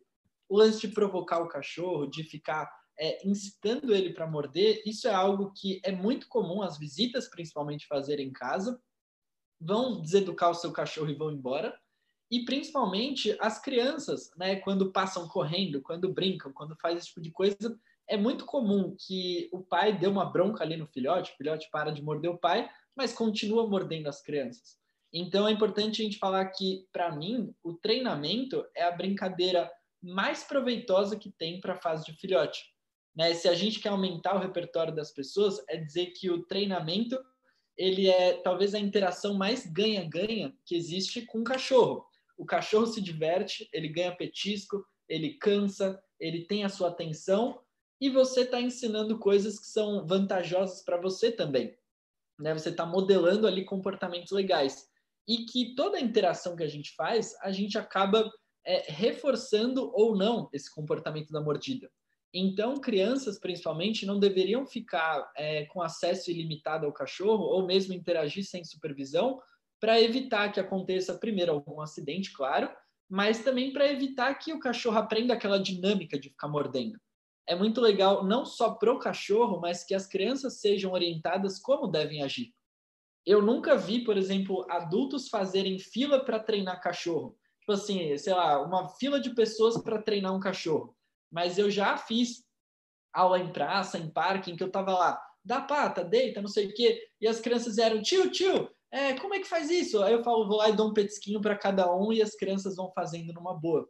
Então é super legal a gente a gente orientar também as crianças dessa forma de agir, é a importância de não ficar passando correndo na frente do cachorro, como é, ensinar o cachorro a acompanhar e ser recompensado por isso para focar menos no pé, e muito mais na gente, né, para poder ganhar as coisas. Então, acho que esses são as maiores é, ganhos aí de repertório que as pessoas possam ter. Ensinar e... a brincar, né? Ensinar a brincar de pega-pega, de esconde-esconde, de uma forma que vai ser educativa para o cão, né? De brincar com o brinquedo. Eu acho que ensinar a brincar é um, um repertório importante para as pessoas. Eu fiz eu, agora, recentemente, até eu, uh, no meu curso de adestramento para profissionais, para pessoal que está entrando no, na área ou que já são adestradores. Uma coisa que eu tive que mudar no, no, na nova versão, né, que é o 2.0, foi exatamente isso. Eu tive que fazer aulas sobre como brincar. Legal. Porque, né, aquela coisa, a pessoa, ela, como fazer carinho no cachorro, como brincar com o cachorro, como estimular um cachorro para querer um brinquedo. Porque a gente imagina que a pessoa ela vai entrar para querer ser adestrador, ele já tem um, o contato com o cachorro, mas não tem. Realmente, as pessoas elas não sabem. E daí eu comecei a ver isso no resultado, né? Porque as pessoas iam lá tentar treinar um cachorro e você via que a pessoa. Eu não sei onde pôr as mãos, eu não sei o que fazer. E realmente, a ideia das pessoas entenderem como brincar passa a ser uma habilidade que elas têm que ter o que vai ser essencial aí para estimular o, filhote da forma correta. Mas ninguém pensa que vai contratar um adestrador para aprender a brincar com o cachorro. Né? Exato. É. E, e aí o que o Dante também falou sobre o, o redirecionamento, eu vejo que existe um erro muito comum, muito comum das pessoas, que é o seguinte: é, eu agi de forma passiva, então eu estou aqui assistindo televisão com meu filhote ali, e o meu filhote está um santo. Ele está lá deitadinho, comportado por um milagre da natureza, ele está bem. Só que ele ficou lá um tempão bem e ele não ganhou nada com isso. Ele ganhou pura e simples indiferença. E aí ele fala assim: que saco, né? Eu vou ficar aqui sem receber nada, peraí que eu vou chamar o Dante. E aí vai lá e morde o Dante. E aí o Dante fala: opa, toma aqui esse brinquedo para você roer. E, e, muitas vezes é para você morder. E muitas vezes as pessoas recompensam com o brinquedo o cachorro que já está mordendo. O que a gente está falando aqui para direcionar a mordida ou redirecionar, não sei qual seria a palavra, é, seria a gente antecipar as mordidas, oferecendo um brinquedo para o cachorro, elogiando ele por brincar com esse brinquedo e não esperando ele morder a gente para poder agir. Eu, eu, isso daí, assim. Oi? No caso, é direcionar, não redirecionar. É, então, eu acho que a gente tem até que rever isso, porque isso é muito importante e, e eu vejo que várias pessoas. Ai, meu Deus, solta o meu braço, toma aqui esse brinquedo, toma aqui. E, e aí o cachorro, poxa, ele consegue tudo mordendo. Então, se a gente pensar que o, o reforço, né, a atenção, vai, que seria o maior combustível para essa questão da, da mordida e dos latidos e, e de uma série de coisas, é, a gente tem que saber onde a gente está depositando a nossa atenção. Quando o cachorro está calmo, quando o cachorro está sentado na nossa frente, quando o cachorro está mordendo o brinquedo. Pô, que legal, você está tirando o recheio do seu brinquedo, isso, muito bom. É, eu preciso estar lá presente e depositar a minha, a minha atenção naqueles comportamentos para que o cachorro entenda que aquilo é bom. Porque na ausência dessa, dessa atenção, é que ele vai buscar a mordida como uma forma de conseguir. Então eu percebo que essa mordida ela acontece muito mais por falta de recompensa quando o cachorro está bem do que por falta de bronca, talvez como se pensava antes, né? Então, isso que eu ia comentar, você falou esse negócio do, da mordida do filhote, que às vezes morde até outros cachorros, né? Ah, que o cachorro dá um chega para lá, né? E daí o filhote, opa, né? o timing desse cachorro é, um, é, uma coisa que é muito diferente, que é muito específica, a velocidade é diferente. E outra coisa, tem cachorro que vai fazer isso, tem cachorro que não vai fazer isso. Né? Filhotes que crescem com adultos muito permissivos tendem a ser agir de forma extremamente invasiva e ser meio que bullying com, com outros cães. E filhotes que, que crescem com adultos já muito mais ah, controladores ou tendem a agir de forma bem mais uh, submissa e às vezes mostrando ansiedade de outras formas, né, e expressando isso de outras formas. Mas o meu maior medo, quando a gente fala ou dá algum exemplo da interação de cães, onde um filhote é corrigido, entre aspas, por um cão adulto, é exatamente porque muita gente acaba entrando, tá vendo? Esse é o jeito natural do aprendizado. Né? E daí a pessoa, por isso que eu dou né? Que você falou? assim, né? E daí o povo vai ver isso daqui, ó, gente, ó.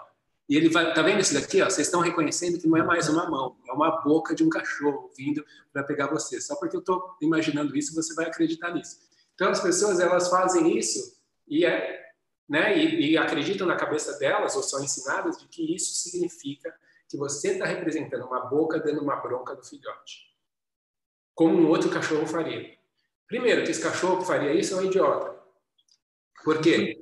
Um cachorro que, assim, posso chamar de um idiota, não é, não é bem assim, mas um cachorro que chega a tocar ou agredir um filhote é um cachorro que ou está estressado demais naquela situação, ele está sendo colocado numa situação onde ele não tem como sair, tá? ou ele é um cachorro que tem algum desequilíbrio já emocional com aquela não sabe se comunicar, né? Ele poderia evitar isso muito antes.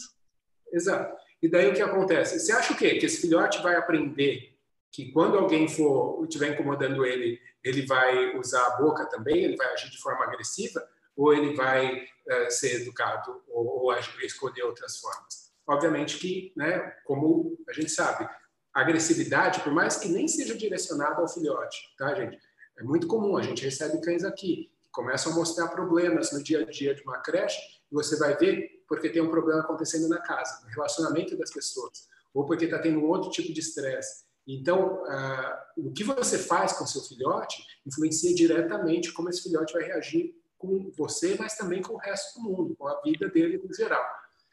Se você quiser ver uma mãe educando corretamente um filhote, você vai ver que a mãe ela tem instinto maternal de ir para os filhotes especialmente quando ela ouve eles chorarem. Mas não necessariamente ela vai dar expectativa de que eles não vão morder ela. Especialmente a partir de uma certa idade, quando os filhotes começam a, a ficar com os dentes mais afiados e ela começa a entrar no processo de desmame, né, e começa a doer, o que, que a mãe faz? Uma mãe que não é criada trancada num canil, com os outros é, limitada, onde ela não pode fugir dos filhotes, né, ou se deslocar, ela vai acabar agindo agressivamente, porque ela não tem, não tem outra possibilidade. Agora, uma mãe. Tá... não soltar, ela vai subir. Exato. Então, se ela é criada num lugar apropriado, onde tem uma maternidade, onde ela pode sair quando é necessário, tudo mais, essa mãe, na hora que ela sente que a coisa está ficando, ela vai mostrar o incômodo dela e vai embora. Né? E é isso que, dentro do que a gente está falando, que você mencionou do treinamento positivo, é muito mais próximo do que a natureza faria do que esse monte de invenção que esse pessoal fica falando. Tá? A natureza vai se proteger, vai agir de forma agressiva quando não há outra alternativa. Ou quando o cachorro já tem um problema. Agora, você como dono de cão, se você, eu, chego nisso porque a gente estava falando de, ah, tal, de dar alternativa e tal. E quando o filhote já está mordendo, eu não quero parar e dar, porque eu corro risco de estar tá recompensando ele por está operantemente me mordendo para chamar a atenção. A opção é você agir como uma mãe sábia. Você mostra, olha, isso não é legal, tchau. Entendeu? Ou, se o filhote está num espaço aberto, significa, ó, agora você vai estar tá limitado e não vai ter acesso a mim.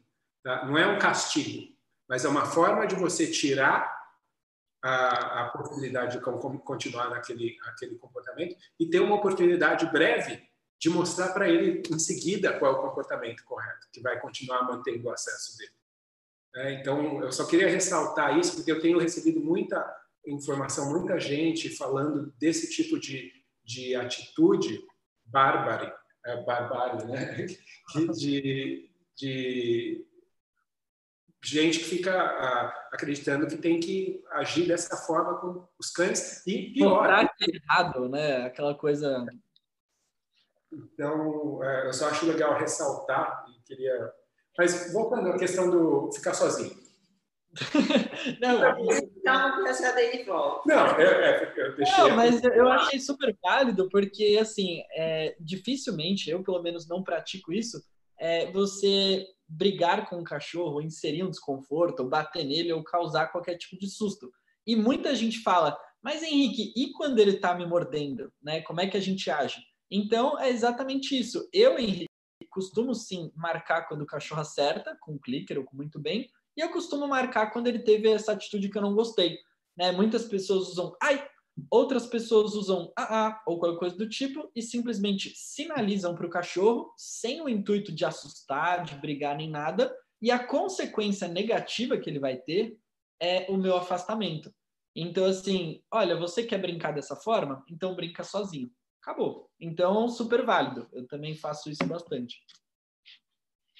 E daí a gente entra na questão de separação, né? que é um problema também bastante uh, comum né? especialmente cães. Alguns cães eles até se adaptam, até por conta de, às vezes, traumaticamente, né? Quando você está falando de filhote que fica lá, aprende que ele vai ter que ficar nesse lugar, ele chora, chora, chora, chora, e daí eventualmente ele aprende, né? Mas essa experiência, ele pode até aprender que dentro dessa casa, nesse contexto, ele vai ficar sozinho e tudo mais. Mas qualquer mudança, né? Vamos supor, a pessoa muda de casa, uma pessoa vai na casa de um amigo, ou algumas outras situações que o cachorro tem que ficar sozinho, ele não sabe lidar com isso. Né? Ele acaba tendo problemas sérios, podem muitas vezes ser bastante sérios, ah, depois quando fica mais velho e tal, mas às vezes já começa mesmo quando é filhote. Um, e essa, essa questão da separação social não é natural para os cães. Né? A gente sabe, os cães eles são animais sociais, da mesma forma que nós. Então, abandonar uma criança é algo que a gente não faria. E com o filhote, a gente vai ter que fazer. E a gente tem que ensinar ele que isso é, é ok, que isso não tem problema. Como é que você educa as pessoas para conseguirem entender isso? Porque é muito difícil. Lembra da questão da coisa materna, né? Você ouve o choro e você se sente sugado por aquilo, né? Eu vejo que as pessoas também têm isso muitas vezes e a pessoa sofre com isso, da mesma forma que o filhote. Né? Então é difícil a gente dizer, ah, simplesmente faz isso ou ignora, né? Então, como é que a gente educa as pessoas para elas conseguirem perceber isso? Ou como você atualmente trabalha isso dentro das suas aulas ou com, com os filhotes especificamente? É, o Dante, essa é uma das primeiras coisas que é uma das únicas coisas, na verdade, que eu falo com as pessoas, se possível, antes mesmo delas pegarem um cachorro. Né? É muito importante a gente alinhar essa questão de expectativa. Né? Muita gente trabalha 12 horas por dia e quer ter um cachorro. Mas eu digo, olha, infelizmente é difícil, né? Você vai dormir 8 horas, você vai trabalhar 12 fora o trajeto, e quanto tempo você vai ter lá com o seu cachorro? Então, assim, é importante a gente, antes de pegar o cachorro, alinhar uma expectativa de quanto tempo seria saudável para um cachorro permanecer sozinho? Até onde ele consegue ficar assim? A gente sabe que tem cães que ficam mais porque são mais independentes, porque são mais seguros ou porque foram ensinados a isso. E a gente sabe que tem cães que têm é, tanto problema em ficar sozinho que se você fez menção que vai para a porta, ele já está lá atrás de você. Né? Então, isso é muito legal da gente, da gente alinhar. Uh, o que, que eu falo para as pessoas? Eu digo que os, os dois grupos de cachorro que mais sofrem com a separação são os cães que ficam muito tempo sozinhos, porque, como você falou, não é algo natural e para eles acaba sendo muito fora da, da realidade, muito pobre né, a vida de um cachorro que fica muito tempo sozinho. E os cães que nunca ficam sozinhos também é um outro extremo. Né? Eu considero ensinar o cachorro a ficar sozinho matéria obrigatória em qualquer cronograma de educação de filhote, por exemplo.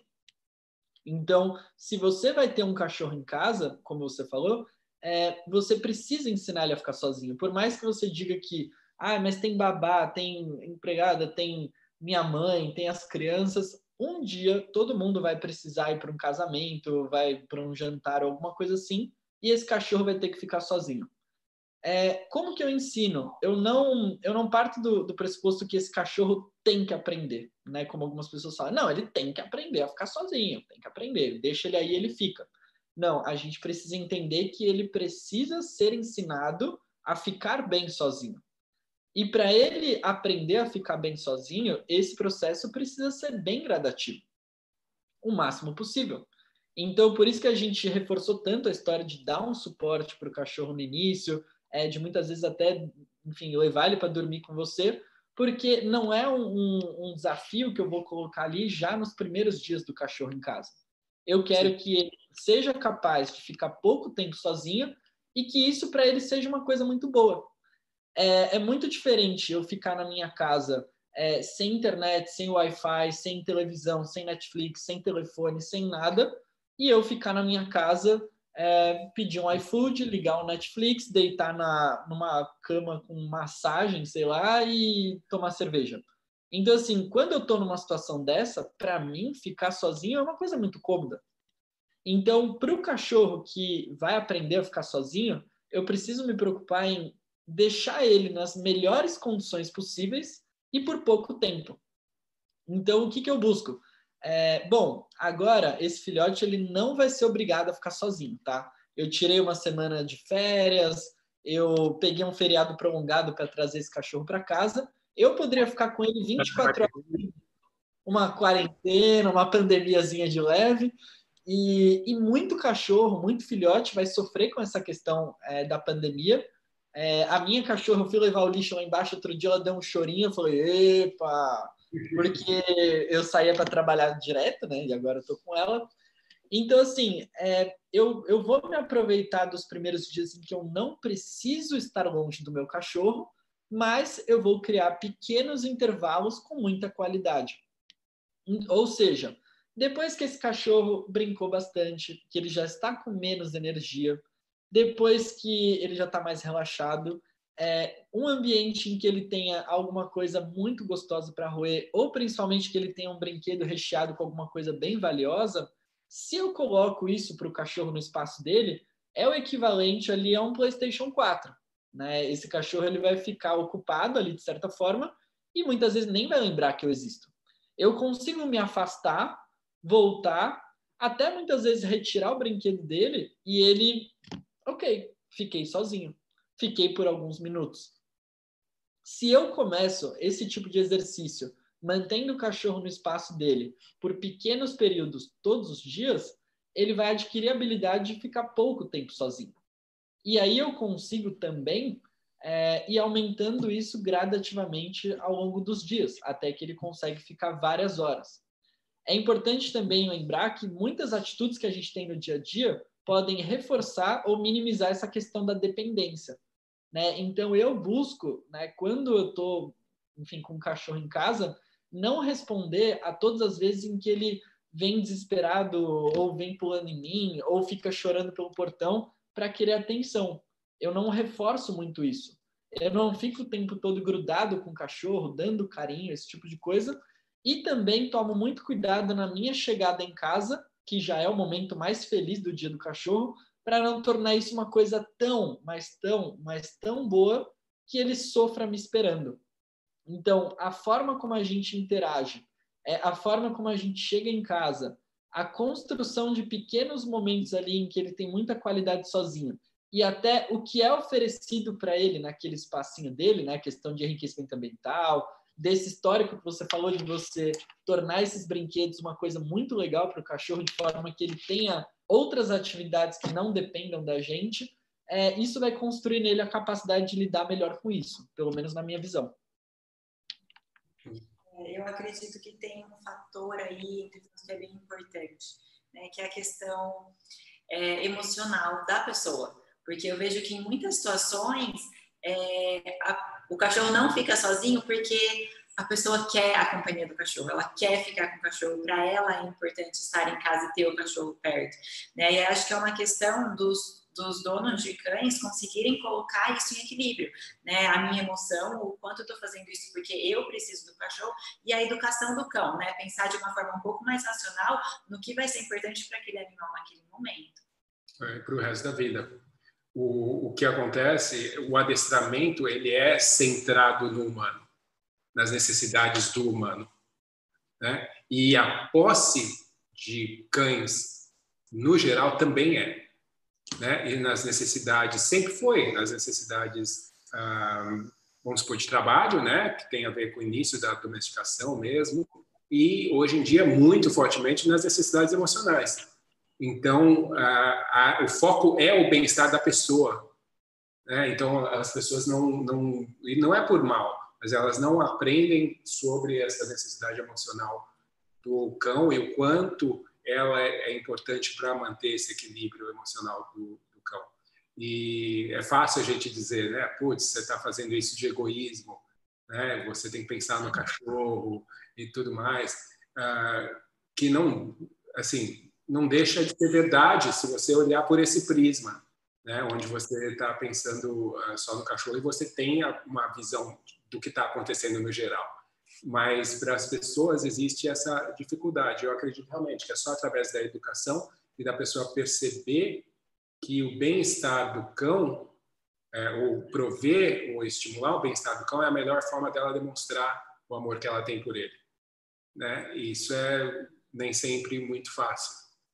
Você quer uma coisa que aumenta mais a autoestima da pessoa do que um salto alto, um batom vermelho, ou um carro importado com teto solar, ou alguma coisa do tipo, é a pessoa chegar em casa e ver aquele cachorro sofrendo com a ausência dela, abanando o rabo e chorando e desesperado, é, porque ele sentiu a falta dela.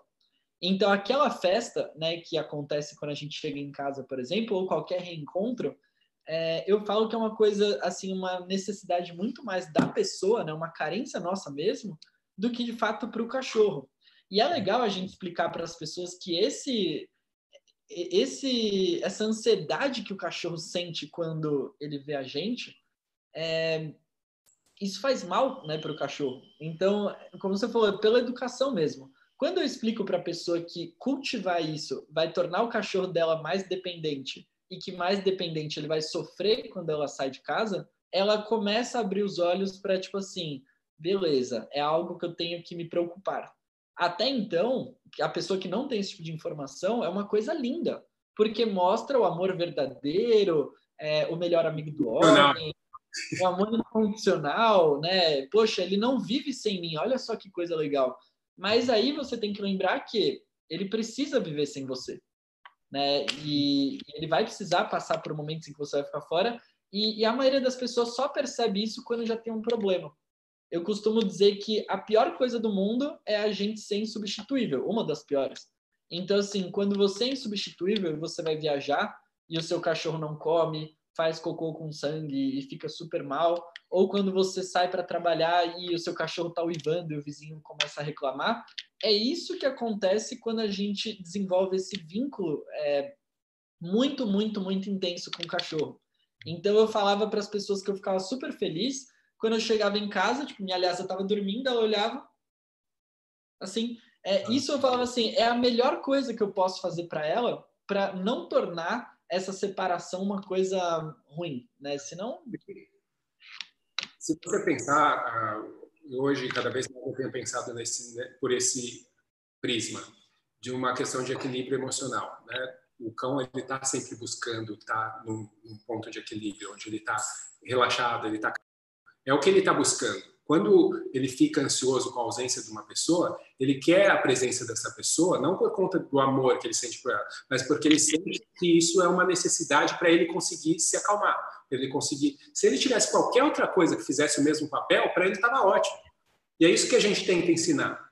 Que olha, tem esse brinquedo de roer, tem esse negócio desse cheirinho aqui, tem essa caminha gostosa. E quando a gente consegue ensinar para o cão que essas coisas podem servir para levar ele para esse estado, daí o cachorro tem essas outras opções. Não é que ele deixa de considerar a pessoa como sendo valor. valor Existe é, vida valor. além da gente, né? Hum? Não, foi, existe vida além da gente, né? Ele, ele, a gente precisa mostrar esses elementos para ele, a gente precisa criar essas associações para que ele tenha coisas a mais além da gente. Né? Nem tudo de bom pode vir da gente. É que nem o passeio, né? O cachorro passeia só com você. No dia que ele passeia com outra pessoa, primeiro, muitos não vão nem conseguir aproveitar, porque eles estão né, naquela coisa, o mundo só existe se é você segurando na guia. Mas quando ele começa a perceber que outras pessoas também podem prover, isso não quer dizer que outras pessoas são boas, é que tem outras fontes de equilíbrio, de prazer, de tudo, né? que não é só você. E daí isso faz realmente o mundo um lugar muito melhor para o cão, no geral. E a pessoa tem que entender que isso, né, o cão ter outras fontes, não minimiza o que a relação que você tem com o cão. Né? Porque eu acho que isso é um limitante. Às vezes as pessoas não querem que, ah, não, né? se ele se vincular com outra pessoa, com outro, porque ele vai parar de gostar de mim. Não é isso. É, na verdade, isso é, é uma demonstração de amor verdadeiro mesmo que você tem pelo cachorro, é justamente você querer ver ele bem independente da sua presença ou não, né? Então, se a gente realmente gosta do cachorro, quer o bem dele e quer que ele expanda, né, essa consciência dele para tipo, olha, existe mundo aqui além do Henrique, é, a gente deveria sim incentivar esse tipo de coisa. O que eu vejo, entretanto, é, e daí volta para aquela questão do criador, né? A importância de se criar cães que sejam mais adaptáveis para essa realidade, porque o que a gente tem, a gente tem um, um, um, um problema sério, porque a gente tem raças mais independentes, né? Que em teoria se adaptariam melhor a essas a essa situação, que não são raças de companhia. Sim. Quanto mais independente, mais a raça precisa de espaço, precisa de atividade, precisa de trabalho. Certo? Quanto mais dependente, mais é um cão de companhia. Quando a gente fala, ah, eu compro esse cão que ele é um cão de companhia, para ele ficar sozinho. Mas espera aí, o nome já diz, é um cão de companhia. Uma aí pega o cavalier, pega o shih tzu, aí pronto, ferrou para ficar com as pessoas, que esse cachorro foi criado por centenas de anos. Não é para ficar sozinho. E, e, daí a gente tem isso, né? O, o, o cão mais legal para ficar com as pessoas é o que acaba sendo comprado para ficar mais sozinho. E daí, quando a pessoa compra um que é independente para ficar sozinho, daí é o cachorro que mais sofre porque ele precisa estar tá fazendo coisa, ele precisa de atividade, ele precisa de espaço. Né? E, e daí, ou seja, em ambos os lados, você acaba tendo um risco grande de ter problema, seja porque alguma coisa vai faltar para os cães nesses dois lados. E a... Ah, não, desculpa, eu ia te cortar animalmente. Falar, pode falar, que eu vou mudar eu. Falar que a, a contribuição do, do, criador, ela também vem de muitas outras formas. Se ele, por exemplo, é, tem tempo de separar os filhotes da própria ninhada, fazer atividades individualizadas e até apresentar alternativas de enriquecimento ambiental, de coisas que é, o cachorro já aprende desde cedo que tem um significado bom, ele pode criar esse conforto com esses objetos desde muito cedo.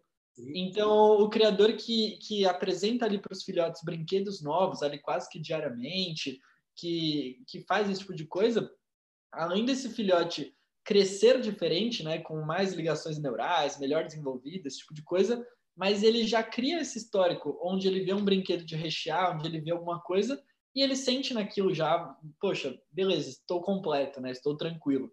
Então isso pode ser estimulado desde cedo também, independente da, da seleção, né? E esse negócio, lembra que você tinha falado sobre filhotes, estarem com filhotes, se morderem, aprender sobre mordida? Uh, esse é um dos pontos também que eu tenho aí uma, uma coisa com os criadores, né? Os criadores, eles têm que criar ambientes onde os filhotes optem menos por morder um ao outro. Sim. Eles tenham menos necessidade disso, onde tenha, o ambiente seja tão enriquecido que ele tenha a opção de morder outras coisas e que os filhotes interajam entre si através dessas coisas também. E daí, obviamente, tem que se levar em consideração raças, tal. Tem cães que historicamente adoram disputa, então você vai ter que escolher os brinquedos de uma forma mais cuidadosa, né? Tem, tem uma série de coisas, mas é, é algo que você vê que o, o criador realmente tem um papel crucial aí né? E, e, muita gente compra cães que já estão desde filhotes. Você pega o filhotinho lá com três meses, esse filhote já tem uma grande chance de ter problemas para o resto da vida. O resto da vida. Até basicamente pelo que aconteceu com ele desde o momento da concepção, né, do momento em que a mãe cruzou, até esses três meses que ele está ali com você. O que aconteceu com esse filhote, fora a carga genética, né? Mas tudo que o meio veio influenciando no, nele, até então, vai ter uma, uma carga tão forte. E a gente tem aquela ideia que, nossa, você falou do, do pai de santo, né? O, o, o adestrador vai mudar e vai... Meu, dono de cão ou adestrador que quer ser adestrador, pense uma coisa, lembra que não dá para consertar e mudar tudo. Não dá para curar certas coisas porque a maioria delas não é doença. Quem tem que fazer isso é o veterinário, na verdade. Mas, uh, dependendo do material que você tem na mão, ou seja, do cão, em que estágio ele está, você nunca vai realmente alcançar certos objetivos ideais que as pessoas têm. Então, isso tem a ver com uma responsabilidade que vai antes de você. Não é que você é um mau treinador, você não é capacitado. Você tem mas... uma matéria-prima, né? Assim, é, é, grosso modo falar isso, mas assim, é, eu sempre falo que o cachorro ele é composto por várias coisas, assim como um misto quente é composto por pão, presunto e queijo. Então ele, ele não é só o aprendizado, ele tem a genética. Cachorro quente e o misto quente. É. Ainda assim, se você tem um cachorro que a mãe é, foi maltratada, que teve muitos é, episódios de estresse durante a gestação, se ele cresce num ambiente pobre, se é, ele não tem outras alternativas e começa a praticar esses comportamentos, e tudo isso acontece desde novinho, é lógico que chega diferente. Então, Sim. assim, a, a, questão do criador específico, aí dava outra live, né? Sim. Porque tem aquela. Aqui já está até sendo um pouco rebatida a questão de estimulação neurológica precoce, de você criar desafios mentais para esse cachorro já lidar melhor com frustrações, de você já acostumar ele a ser tocado desde novinho. E, enfim, até treinar, né? Tem muitos criadores que já apresentam o clicker para o cachorro, já ensinam alguns comportamentos básicos ali, para que o cachorro já chegue muito melhor na casa da pessoa.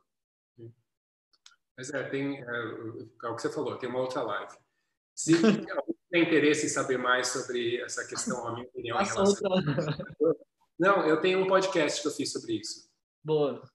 Falo sobre, falo exatamente sobre essa questão, é, vários elementos dessa questão. Mas pensa bem, quando você vai adotar um cão, leva em consideração durante a educação desse desse cão que não é que ele necessariamente é um cão difícil, que ele é, ele é teimoso, que ele é burro, mas muitos cães que são adotados, dependendo da condição que veio, né, veio de um abrigo, uma mãe que teve uma ninhada, que morreu, esses filhotes nunca tiveram, sabe, tem uma série de coisas que podem estar diretamente influenciando aí.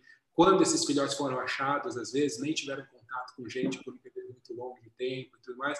Então, uh, isso tudo vai ser, vai ter influência. Então, a gente tem que levar em consideração. Para fechar aqui, eu acho que a gente podia só falar um pouquinho sobre a questão de socialização, que não é uma coisa. Uh, é rapidinho. Não, mas a questão de socialização em vacinas, né, que é um tá. ponto mais, mais assim, né? A socialização, na minha opinião, ela é uma coisa que ela ou socialização, né? Você usa dois termos diferentes. Uh, é uma coisa que é contínua, ela acontece a vida inteira do animal o animal está aprendendo a vida inteira. Então, da mesma forma que ele pode aprender a gostar de alguma coisa, ele pode aprender a não gostar e desenvolver traumas em qualquer momento da vida dele. Tá? Mas a gente sabe muito bem que existem períodos de sensibilidade, períodos de, né, da socialização. Mas a gente entra, cai ali nesse problema da questão da vacinação. Né? Os filhotes, eles tem que passar por protocolos de vacinação. Existe um risco real de cães ficarem doentes. Eu já tive cães uh, que tiveram viroses, já perdi filhotes, já tive cães que tiveram sequelas para o resto da vida. Então, uh, o, que, que, o que, que a gente pode fazer em relação a isso? Até onde vale a pena? Porque existe aquela coisa, né? O que, que é mais importante? É eu conseguir socializar e correr um risco de o cachorro de repente estar sendo exposto, ou eu ter certeza que ele não vai ser exposto, mas também dar menos do que ele necessariamente precisa para ser uh, socializado. Esse é um problema, inclusive, que muita gente mesmo a gente apresentando soluções, hoje em dia está tendo problemas por conta da questão do, do, da quarentena. Né? Gente que tem filhotes hoje que não pode expô-los, né? porque está limitado aí o que pode fazer, onde pode ir. Uh, como é que você lida com isso aí? Uh, bom, eu, eu, eu acredito que essa é uma escolha é, que deve caber sim ao dono do cachorro, e, e, é importante que ele esteja munido aí de todas as informações para poder tomar essa decisão. Então a gente sabe que até 12, lá, até 16 semanas mais ou menos, o cachorro ele está muito mais sensível a essas experiências novas, experiências boas e experiências ruins. E que se ele sofre algum tipo de trauma, maus tratos, briga, esse tipo de coisa, ele pode sim vir a desenvolver medo, mas a gente sabe também que a falta de exposição ela traz sérios problemas para os cães, porque é, se encerra esse período, o cachorro ele não aprendeu a lidar com essas novidades, ele não foi exposto a esse tipo de coisa, e tudo que é novidade, talvez no, no reino animal, é, possa significar uma possibilidade de perigo. Né? Se um cão ou qualquer outro animal ele sai se expondo a coisas novas, coisas que ele não foi exposto antes, ele está correndo risco. Então, se esse cachorro ele não, não foi exposto de novo e depois desse período de socialização ele tem contato com essas coisas, é, ele pode se tornar um cachorro que não foi preparado para aquilo, pode ficar muito assustado. É então, a gente, a gente, sabe que, que essa socialização é muito importante. Uh, por outro lado, essa questão das vacinas significa o quê? Olha, é, se esse cachorro tiver contato direto com outro cachorro, é, que está contaminado com parvovirose, com sinomose, se ele teve contato com uma superfície é, que está ali contaminada, que algum cachorro fez cocô, alguma coisa assim, ou se ele está num local com grande concentração de cães e, e ele tem esse, esse vírus ali presente no ambiente, ele pode ficar doente. É, fazendo uma relação aqui com a nossa situação atual, é como se um filhote ele vivesse esse período de até os três, quatro meses, quando ele toma todas as vacinas, numa quarentena. É como se ele tivesse que viver em isolamento social por conta da, da falta de vacina, porque ele não está imune àquilo que está presente no ambiente. Só que o quadro que se pinta para as pessoas é mostrar justamente os perigos né, de você sair com o cão de casa, mas não mostrar os benefícios. Então, a, a falta de, de, contato que a gente tem com os veterinários faz com que eles não entendam a importância da socialização. E o que chega para as pessoas é: você não pode sair com seu cachorro de casa. Ponto. Essa é a frase. Você não pode sair com seu cachorro de casa. Essa pessoa, ela leva o cachorro na clínica veterinária e deixa esse cachorro andar no chão na clínica. Ela chega com um sapato que ela veio do parque ou passou na rua super movimentada e anda pela casa ela faz carinho nos outros cães na rua que ela nem conhece e depois põe a mão no filhote. Então, de certa forma, até por falta de informação, ela está expondo esse cachorro a vários riscos, mesmo sem tirar ele de casa. E quando a gente dá as informações para a pessoa, explica realmente como é que é esse contágio, quais que, qual que é o perigo real e, e como que a gente deve agir, é, a gente acaba muitas vezes expondo o cachorro de uma forma mais segura do que se ele ficasse em casa sem nenhum tipo de informação. Então, o que eu digo para as pessoas? É, a socialização não é simplesmente eu levar o meu cachorro para brincar com outros cães ou fazer pessoas darem carinho para ele. Ele precisa se habituar com barulhos, com cheiros diferentes, com estímulos visuais, com moto passando, com bicicleta, com tudo ele precisa não só ser tocado pelas pessoas, mas ver pessoas. O gordo, magro, alto, baixo, homem, mulher, criança, velhinho, tudo isso. Ele precisa ter, ver, ouvir, sentir o cheiro de outros cães. E ele não vai ter uma sociabilização completa se ele não sair de casa. Se eu não levo esse cachorro para a rua, ele vai correr o risco de ser um cachorro que se torna um cão é, não social, um cachorro antissocial, então eu vou buscar fazer isso da melhor forma. É, o que, que eu digo então? Sai com o cachorro em lugares mais vazios, em horários alternativos, em contextos mais calmos, com menos estímulos e com menos risco dele ter contato direto com uma pessoa, alguma coisa assim.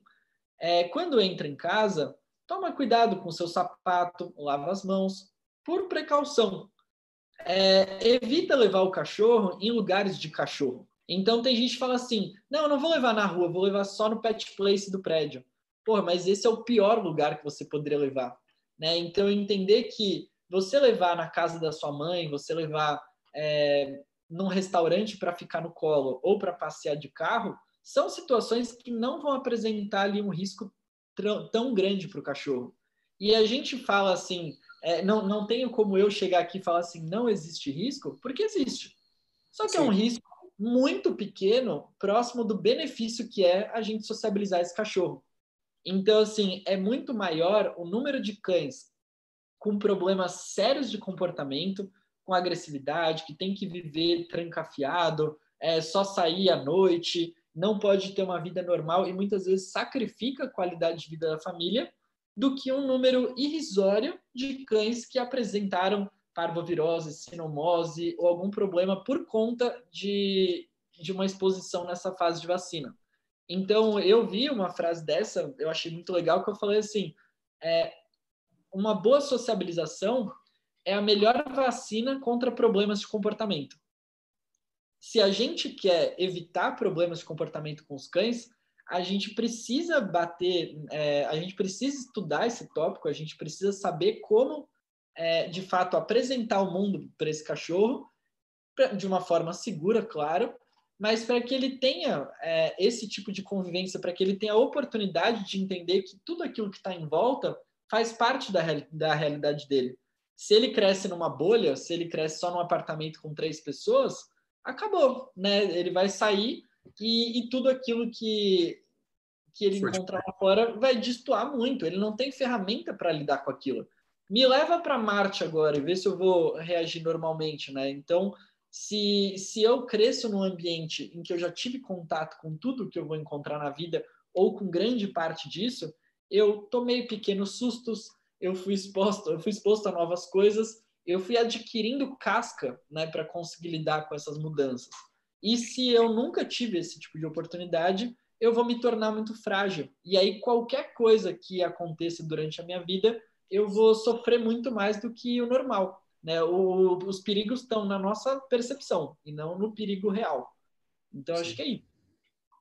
É, eu acho que é realmente esse o ponto. Uma questão de equilíbrio eu acho que é uma falha né, de profissionais mesmo, né, dessa desconexão que existe entre o veterinário e o adestrador, é, e o dono do cachorro acaba ficando no meio de tudo isso, né? Houve uma coisa de um lado, houve uma coisa do outro, mas acho que é uma questão da gente construir e mostrar para as pessoas que existem formas da gente adequar essas duas coisas, existem ferramentas que a gente pode usar para respeitar o período das vacinas, mas ao mesmo tempo socializar o cão. Né? Socializar não é só sair com ele andando na rua, né? Eu mesma saí com uma Golden numa bolsa né, para passear com ela na rua, porque ela não, não era seguro para ela colocar os pés no chão. Então, eu acho que tem ferramentas e formas de fazer isso. Né? Uma outra coisa que eu vejo também acontecendo é a socialização em excesso né? Você expor tanto o cão que sensibiliza ele. Então, eu acho que tudo é uma questão de equilíbrio, né? Do quanto socializar, do como socializar e como achar esse equilíbrio entre a questão de saúde física e de saúde mental, né? Do, do cão. E da pessoa, eventualmente. É. Porque, é, estava fechando aqui essa questão da, da socialização, um truquezinho, tá? Para você que tem um filhote aí, você está na quarentena, seu filhote não pode sair, porque você não pode sair, tá? e você quer de alguma forma ajudar o seu cachorro nesse período, uh, lembra que o que o Luiz estava falando, a questão de experiências, né, de ter experiências do filhote, conseguir identificar, perceber coisas diferentes e ver que elas são normais e ver que às vezes elas são até positivas, é, uh, é algo que é importante, é como se fosse um treinamento para o filhote, para depois, mais para frente, ele saber lidar com experiências novas. Não é que você vai conseguir, em um mês, mostrar para esse cachorro tudo que ele vai ver na vida inteira dele. Você não sabe tudo que ele vai ver na vida inteira dele. Mas você está ensinando para ele que coisas novas, que mudanças, que barulhos, que pessoas, que coisas diferentes, tudo bem, não tem problema elas existirem, elas acontecerem. Uh, isso faz o quê? Com que esse cão cresça percebendo que coisas novas, independente de quais coisas forem, não necessariamente são um problema. Né? o que, que você pode fazer na sua casa? Exatamente isso. Se todo o seu ambiente ele é sempre igual, as pessoas são sempre as mesmas, a rotina é sempre igual, esse filhote nunca está sendo exposto a nenhum tipo de mudança. Então, o que a gente faz é exatamente criar mudanças. Né? Fazer, então, vamos supor, eu pego o meu filhote e eu uh, mudo alguma coisa, coloco uma coisa diferente no meio da cozinha. E daí vou lá e solto o filhote na cozinha. E daí o filhote vai, nossa, o que, que é isso? Isso daqui não estava aqui. E daí, de repente, embaixo dessa coisa tem comida, ou dentro, alguma coisa assim. Ou a gente simplesmente ignora essa coisa. Né? E, de repente, você convida uma pessoa para vir para sua casa. E essa pessoa simplesmente está lá. Ela não precisa nem brincar com o filhote, não precisa nem ser uma pessoa que goste de cachorro. Tá? Uh, tentar trazer para dentro do mundo, por mais que seja limitado, mudanças. E fazer com que a experiência de notar essa mudança seja algo positivo, se for possível, tá? e neutro, se não for possível que seja positivo. Né? O neutro já vai ser positivo. Qualquer coisa que não seja negativa já vai ser. O que a gente quer, no fim das contas, é que o cachorro chegue uns quatro meses, cinco meses de idade, e que dentro de todas as experiências dele, todas as experiências de conhecer coisas, 90, 95% delas positivas. E que talvez algumas sejam negativas, porque vai acontecer. Né? O filhotinho, ele, ah, sei lá, faz alguma coisa que para ele é desagradável.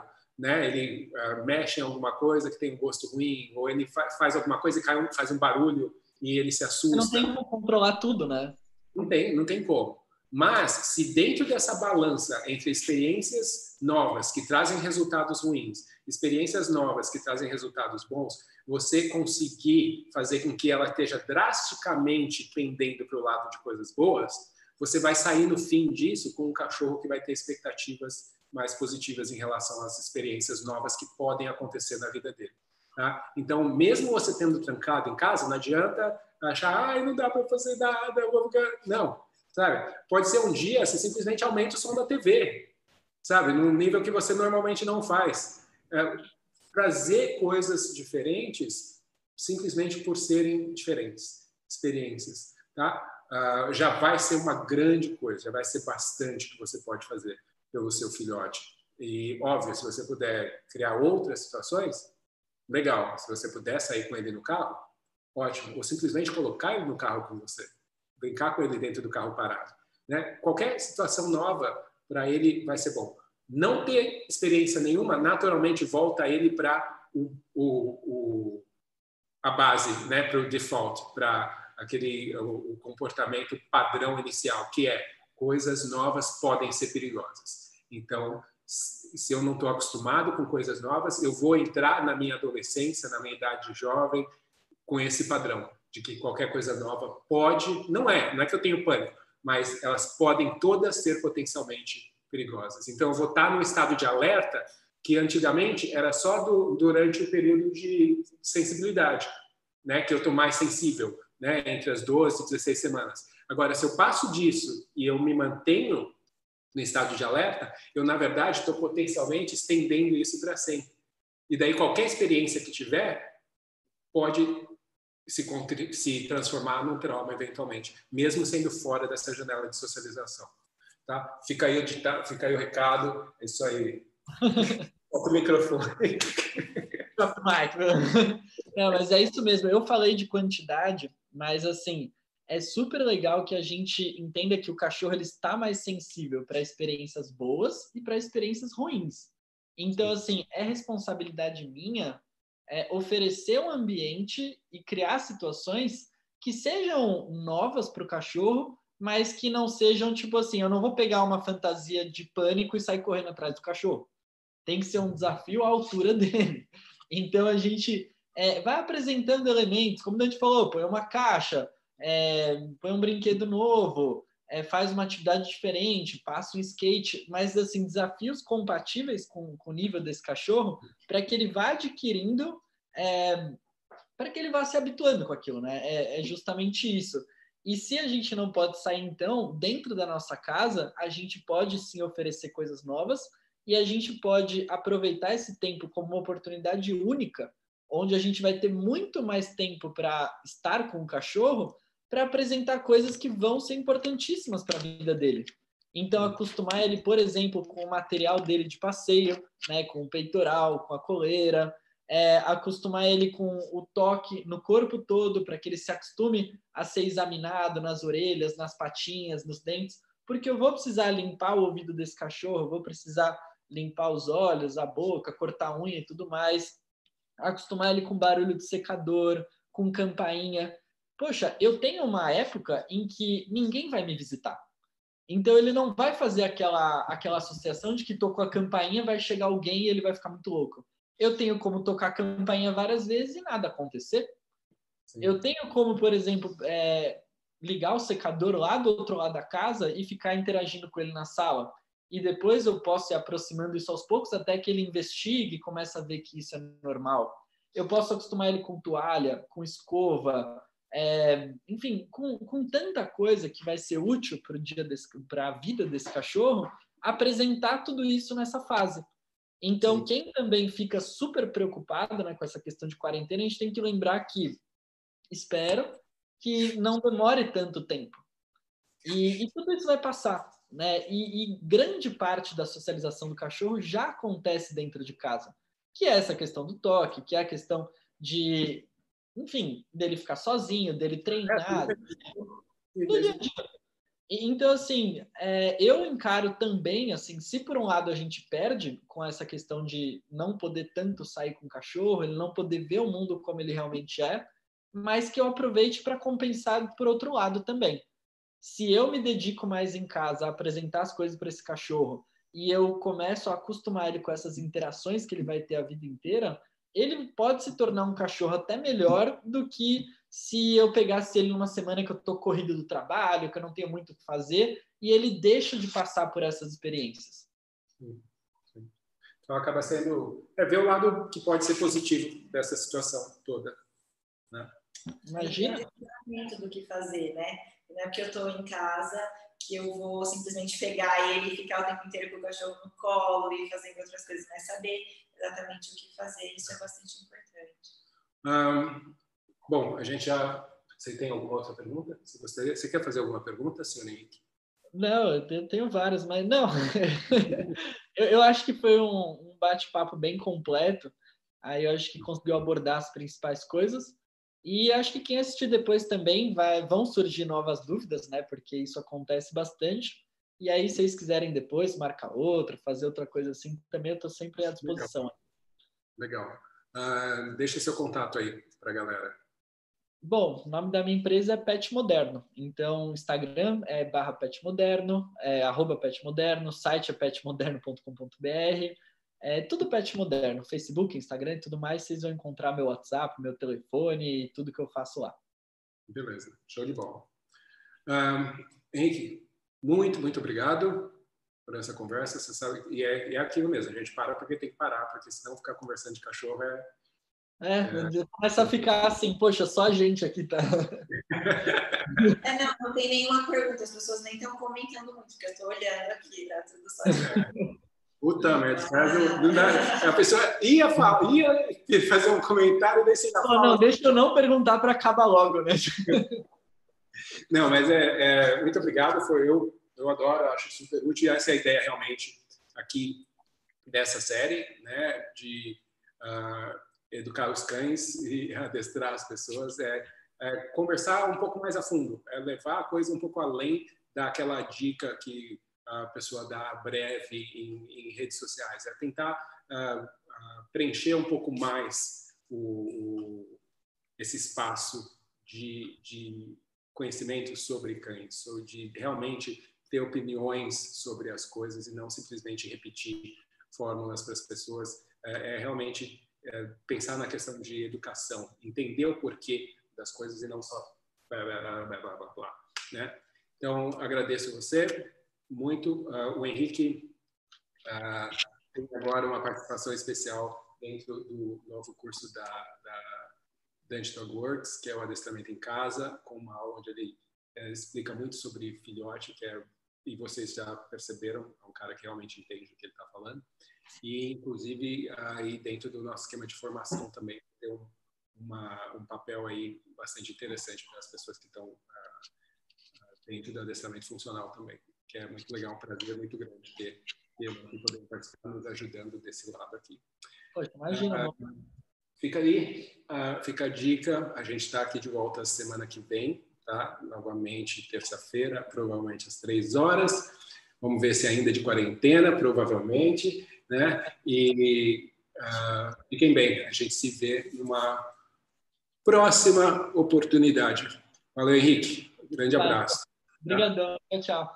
Tchau, Luiz. Tchau.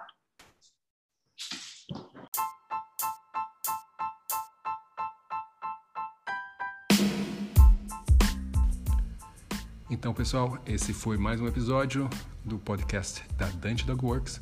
Espero que vocês tenham gostado. Se vocês querem mais informações sobre a Dante Dog Works, sobre os cursos da Dante Dog Works, é só entrar no site www.dantecamacho.com e lá você vai saber um pouco mais sobre mim, sobre a minha história e também sobre os cursos aí que a gente tem disponível. Eu espero vocês no próximo episódio, então, até mais, um abraço.